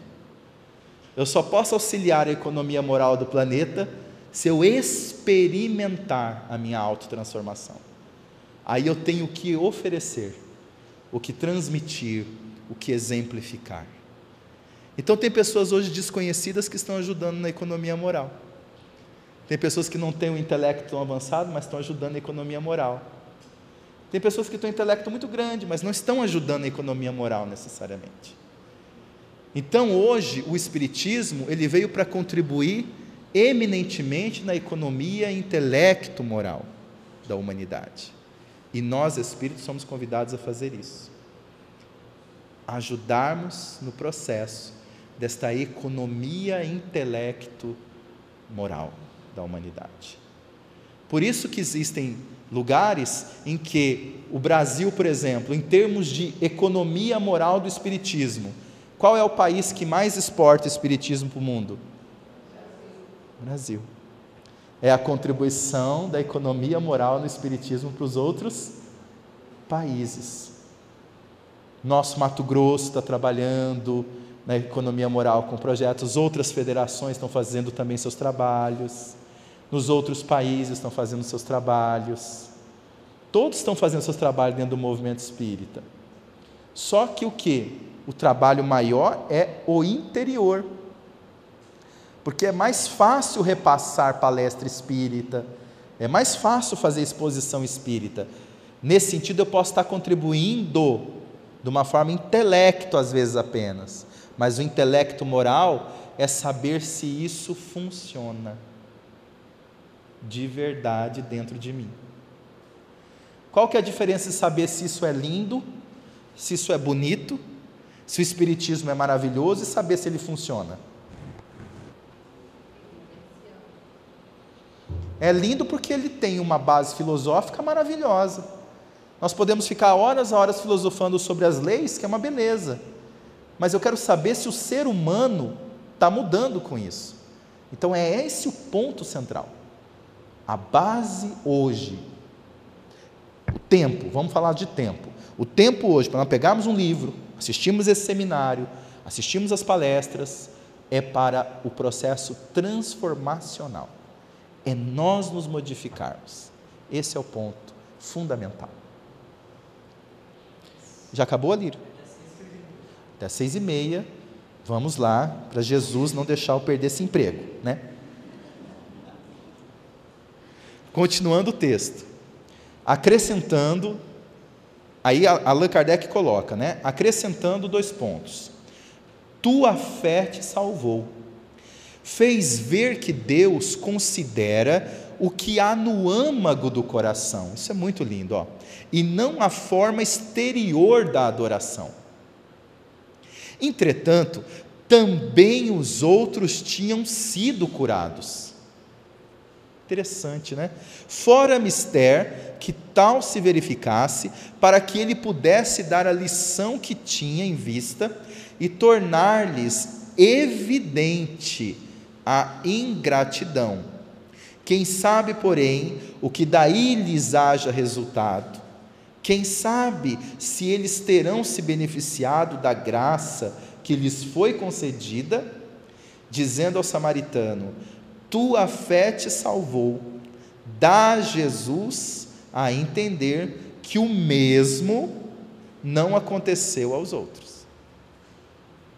Olha que interessante, né, Lírio? Quer comentar, Lírio? Sobre essa questão da lei de justiça e misericórdia. É aquilo que nós estávamos falando. Porque vejamos que Jesus não falava a palavra cura, a tua fé te curou. E sim, a tua fé te salvou. Porque a salvação é muito mais do que cura. A cura é sempre transitória. A salvação tem a ver com a transformação moral que o Afro estava dizendo. Então, a transformação moral aconteceu em um e não nos outros nove. Tanto é que ele não, não, eles não exercitaram a virtude da gratidão, que é uma virtude fundamental numa situação como essa, significando que moralmente eles continuavam da mesma forma.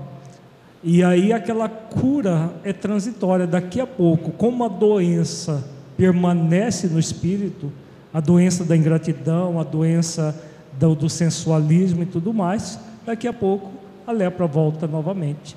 Né? Porque o, o que não falta é o bacilo de Hansen, naquela época muito mais do que hoje até, à disposição. Né? Porque não, é, é por isso que Kardec faz esse, esse comentário não houve a salvação, que é a transformação interior que ocorreu nesse é, samaritano, o que não aconteceu com os outros nove. Veja só que interessante essa parte. Ó. Fora mister que tal se verificasse.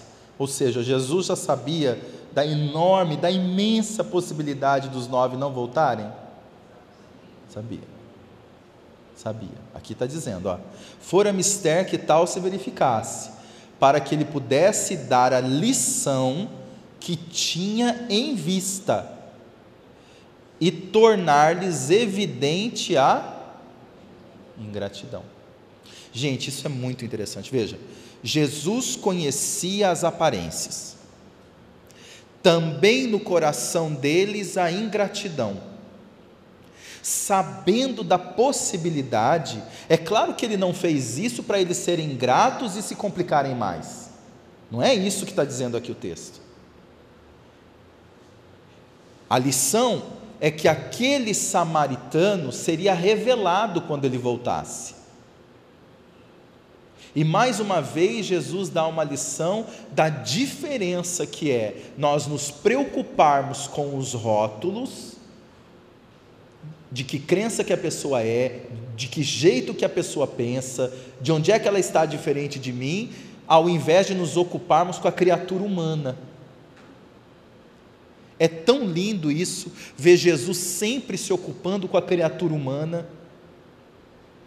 Ele está sempre dizendo que a criatura humana é mais importante do que eu penso sobre o que a criatura humana pensa que esse movimento de eu ficar me separando das pessoas, porque as pessoas pensam diferente, porque as pessoas. É um movimento completamente desnecessário e descaridoso. Primeiro é o ser humano que eu valorizo. Não importa se você pensa de um jeito, se você pensa de outro jeito, se você é, é, é, é branco, amarelo, azul, se você é círculo, triângulo, quadrado. Primeiro eu valorizo você enquanto filho de Deus. Depois a gente conversa as diferenças. Ele sabia que as suas ideias eram tão sérias e tão profundas que não iria ter como não haver vários e vários tipos de incompreensões ao longo da história da humanidade. E que as pessoas talvez pegariam suas ideias para fazerem o ser humano ficar contra o ser humano. Mas toda, toda a, a estrutura da sua doutrina é feita de humanismo primeiro. O ingrediente profundo de Jesus é o humanismo, é a valorização do ser humano. Então ele dá uma lição muito grande nisso. E deixa bem claro que, com, todo a, com toda a ortodoxia judaica daqueles leprosos, porque Jesus mandou eles para os sacerdotes. Teoricamente, eles eram do mesmo, né? É como se Jesus curasse aqui dez leprosos e mandasse aqui para a federação. Não vai lá para a federação. Ou vai lá para um outro templo religioso. Vai lá para uma igreja. Pode ser. Só que qual é a diferença? A diferença é que nesse caso, ele, Jesus, sabia que nos seus corações a tendência a voltarem para as atividades desequilibrantes que eles estavam era muito grande, mas que poderiam sim ter voltado e agradecido, Não era, uma, não era um impedimento. Senão teria que declarar que a lei do livre-arbítrio não existe. Então derrogou a lei livre-arbítrio deles. Estava determinado que eles iam ser ingratos. Não é assim. Né?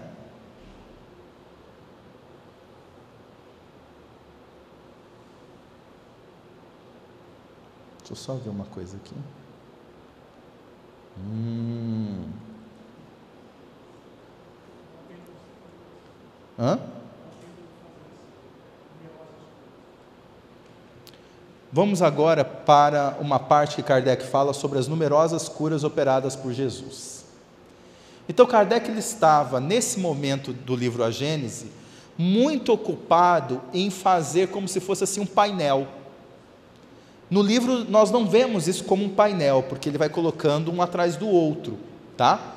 Mas de, é, em termos de design, diagramando esse capítulo, essa parte, segunda parte do livro A Gênese, nós vamos poder ver um painel e o interesse do codificador em entender as curas, o comportamento de Jesus e as leis divinas que estavam implicitamente nas entrelinhas dessas curas.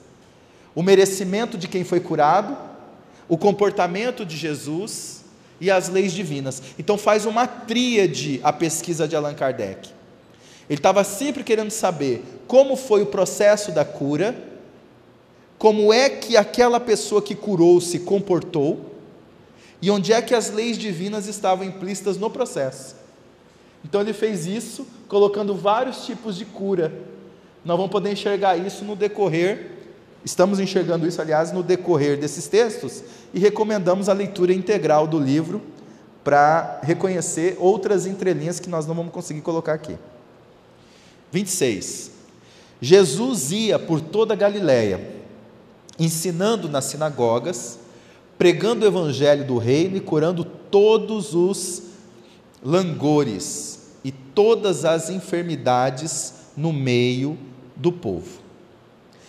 Tendo-se a sua reputação espalhado por toda a Síria, traziam-lhe os que estavam doentes e afligidos por dores e males diversos.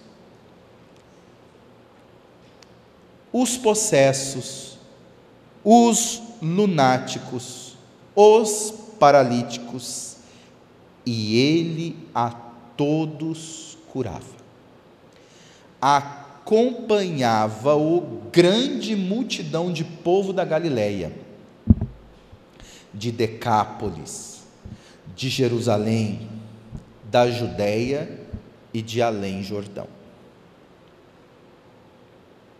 Então aqui um retrato, né? Uma fotografia de como era o dia a dia de Jesus diante dos enfermos.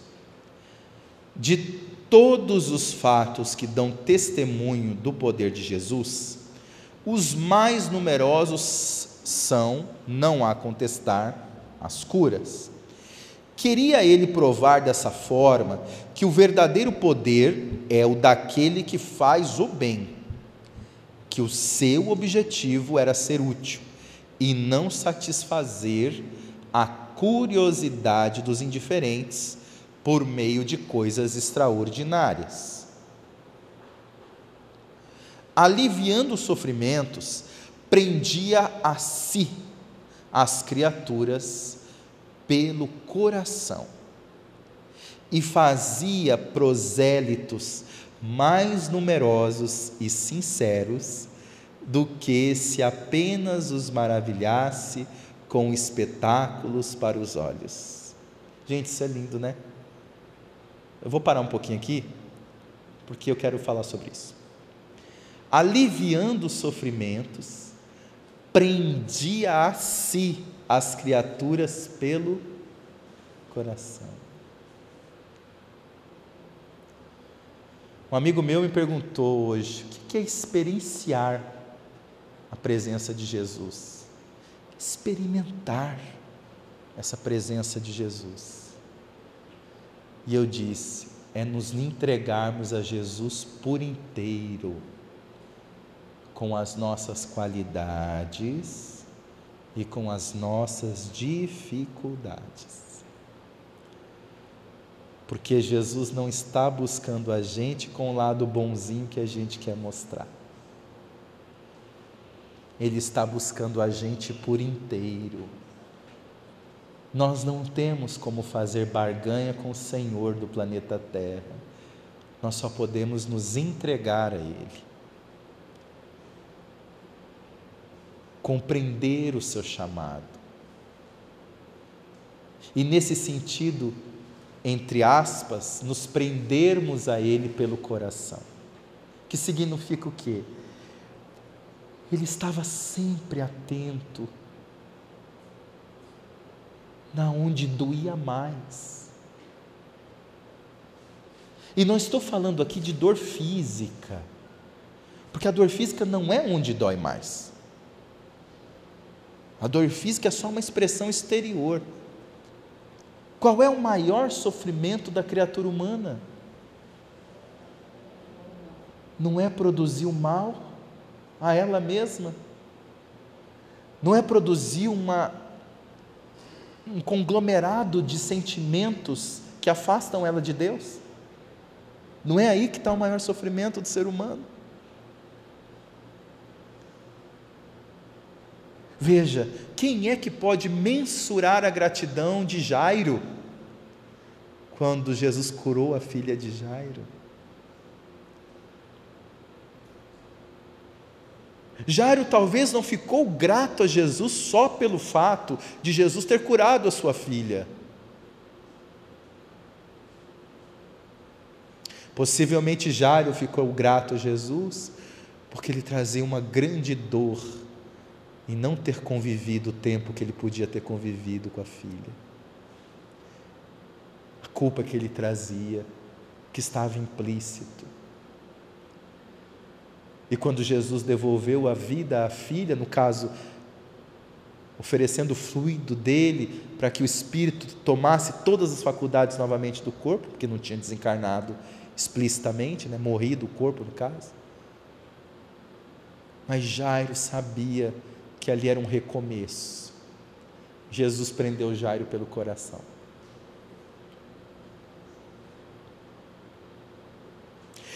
Os mentores espirituais, os espíritos superiores, os que da codificação para cá, esses todos que nos acompanham em nossa vida diária, no trabalho do movimento espírita, na nossa vida.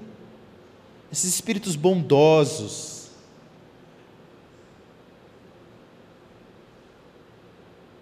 eles estão profundamente ligados a Jesus por um laço de gratidão.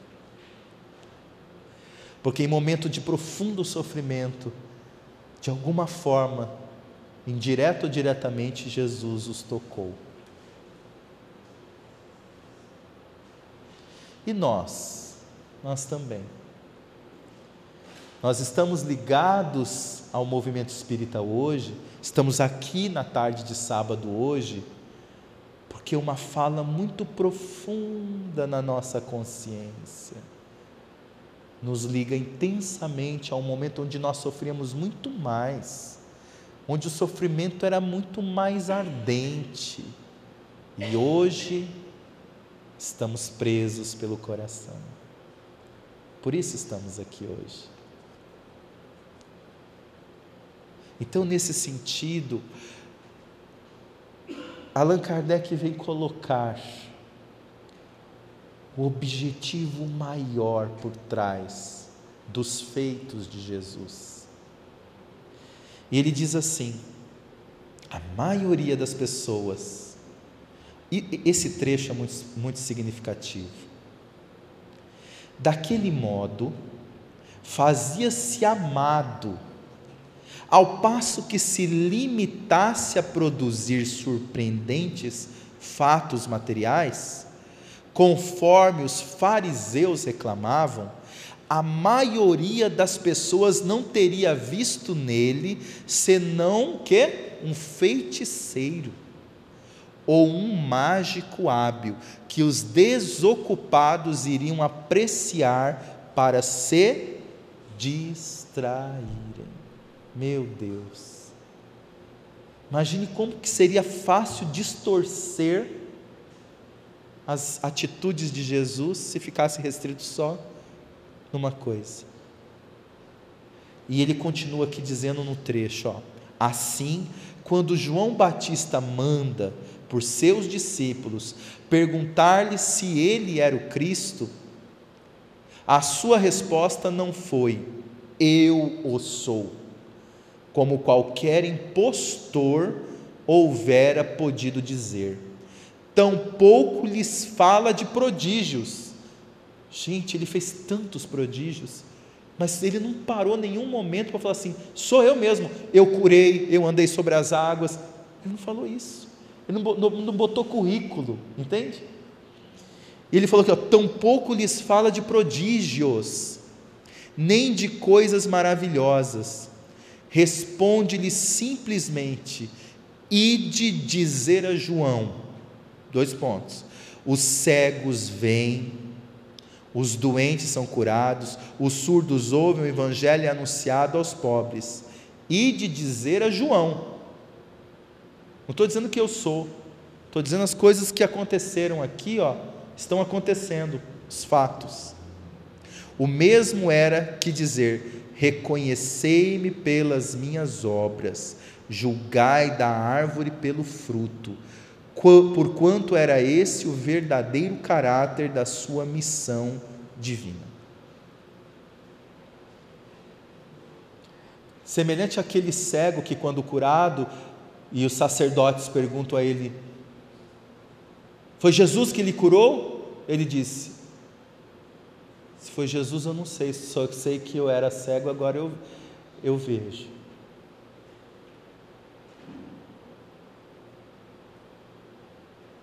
Pronto, é um fato. Então, para nós, enquanto espíritas, o importante é saber o seguinte: qual é o fato que hoje eu posso afirmar na minha vida que se não fosse o Espiritismo, como é que eu estaria? Hoje, se não fosse o Espiritismo na minha vida, se não fosse a presença de Jesus, a minha intimidade na busca com Jesus, como é que eu estaria? Conhecendo como eu me conheço. Pronto, é isso. Essa é a pergunta que vale a pena. E fazer disso um processo de muita, muita gratidão e transformação. O Espiritismo, item 28, o Espiritismo, igualmente, pelo bem que faz, é que prova a sua missão providencial. Ele cura os males físicos, mas cura, sobretudo, as doenças morais. E são esses os maiores prodígios que lhe atestam a procedência. Seus mais sinceros adeptos não são os que se sentem tocados pela observação de fenômenos extraordinários, mas os que dele recebem a consolação para suas almas. Os a que liberta das torturas da dúvida, aqueles a quem levantou o ânimo na aflição, que auriram forças na certeza que lhes trouxe acerca do futuro, no conhecimento do seu ser espiritual e de seus destinos. Esse os de fé inabalável, porque sentem e compreendem fenômenos morais. O Espiritismo veio para auxiliar a humanidade a produzir dentro de si mesma o poder da conquista das leis divinas na consciência, do desenvolvimento das virtudes. Nós só podemos afirmar que alguma coisa não é espírita se foge das leis e se não produz o desenvolvimento das virtudes. Se fugir das leis e se não incentivar o desenvolvimento das virtudes, pode ser bonito como for, não é espírita. Se produzir, na verdade, um processo de projeção, de afastamento, de agitação ou de uma investigação inócua de temas, de teses, de sistemas, o que for, não está produzindo o objetivo essencial do Espiritismo. Não é a produção de fenômenos, apesar de ter fenômenos. Não é a produção de livros, apesar de termos publicação de livros no Espiritismo. O objetivo do Espiritismo em si é esse movimento que ele coloca aqui, ó, conhecimento do seu ser espiritual e de seus destinos. Isso vai produzir em nós a fé inabalável. Então, no campo das nossas possibilidades hoje, geração do século 21, o que é que nós temos à nossa frente? Um mundo repleto de tecnologia, que está avançando imensamente o sistema de conectividade das pessoas, não vai nos faltar informação, não vai, não vai nos faltar a maravilhosa conquista da ciência nos vários campos do saber, não vai, mas ainda assim vai chegar tudo isso no indivíduo. E quando chegar no indivíduo, é ele que decide o que fazer. No final das contas, vai chegar onde, gente? Nós. Em nós é que vamos decidir se vamos acolher, se vamos nos importar com os outros se vamos ser capazes de silenciar a uma ofensa, a perdoar, a ficar mais próximo, a acolher o caído, a amparar o desamparado, espiritual ou material. É nós. É nós. Tem gente pedinte na rua que tem celular. Tá lá, tecnologia chegou nele. Chegou ou não chegou? Tem celular mas ele está no meio da droga, por exemplo, ele não se conhece, está com uma dificuldade enorme de se amar. Então a tecnologia chega nas pessoas, mas as pessoas muitas vezes não chegam nas pessoas, mesmo com toda a tecnologia. O ponto central é esse. Nós temos em nós, nossas mãos, enquanto movimento espírita, as tecnologias do sentimento, que permite as melhores conectividades hoje, ferramentas de última é, é, reflexão estão sendo lançadas. Aí, o Coleção Psicológica de Joana de Ângeles é uma ferramenta de ponta para quem quer estudar psicologia do espírito, é ferramenta de ponta todo o trabalho que ela fez exegese de Emmanuel, história de Emmanuel, filosofia de Emmanuel é filosofia de ponta para quem quer refletir sobre a lógica da existência. Está aí. E a base toda das obras espíritas. Conhecimento elevadíssimo. Então, Vamos com calma, mas com muita operosidade. Não é um processo de sairmos enlouquecidos, querendo fazer transformações mundiais.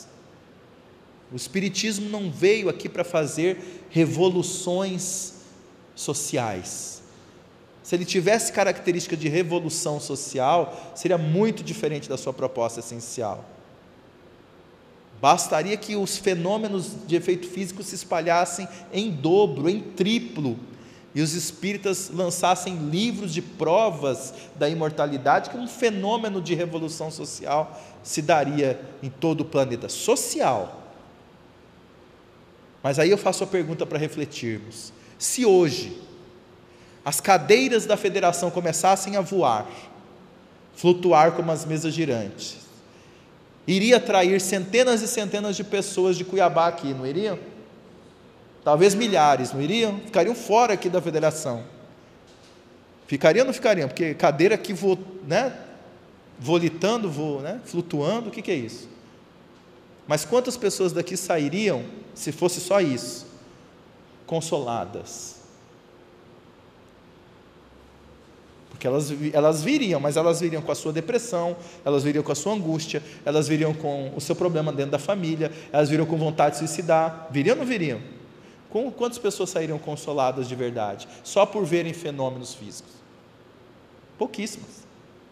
Talvez quase nenhuma. Mas e agora? Nós estamos nessa era dos fenômenos morais. Então, nesse sentido, olha a contribuição da Gênese, no qual Kardec faz todo um apanhado da lógica da existência do mundo feito por leis naturais e depois da presença dos espíritos superiores na Terra a serviço do modelo e guia que faz toda uma programação e destinação para uma humanidade mais feliz, dando de novo as bases lógicas da atuação de Jesus no planeta, através, no caso aqui, dos milagres, deixando-nos sem dúvida um compromisso emocional e moral de nos aproximarmos de Jesus. Nós temos um compromisso consciencial de nos aproximarmos do Cristo de uma vez por todas. Jesus não deve ser para nós o modelo e guia da questão 625. Apenas escrito. Jesus é para nós experiência viva de condução das nossas existências. Experiência viva. É alguém com quem contar é alguém para quem confessar, é alguém para quem conversar, é alguém que veio nos ensinar a amar. Então a musiquinha que diz: se o teu coração suplica carinho e atenção, te sentes criança aflita, sem rumo, sem direção confia em Deus e segue. O amparo não faltará. Quem ama sempre prossegue. Deus não lhe abandonará. Deixe o amor te levar. Se permita ceder. Deixe o Cristo lhe envolver a tua vida e te guiar. Muita paz.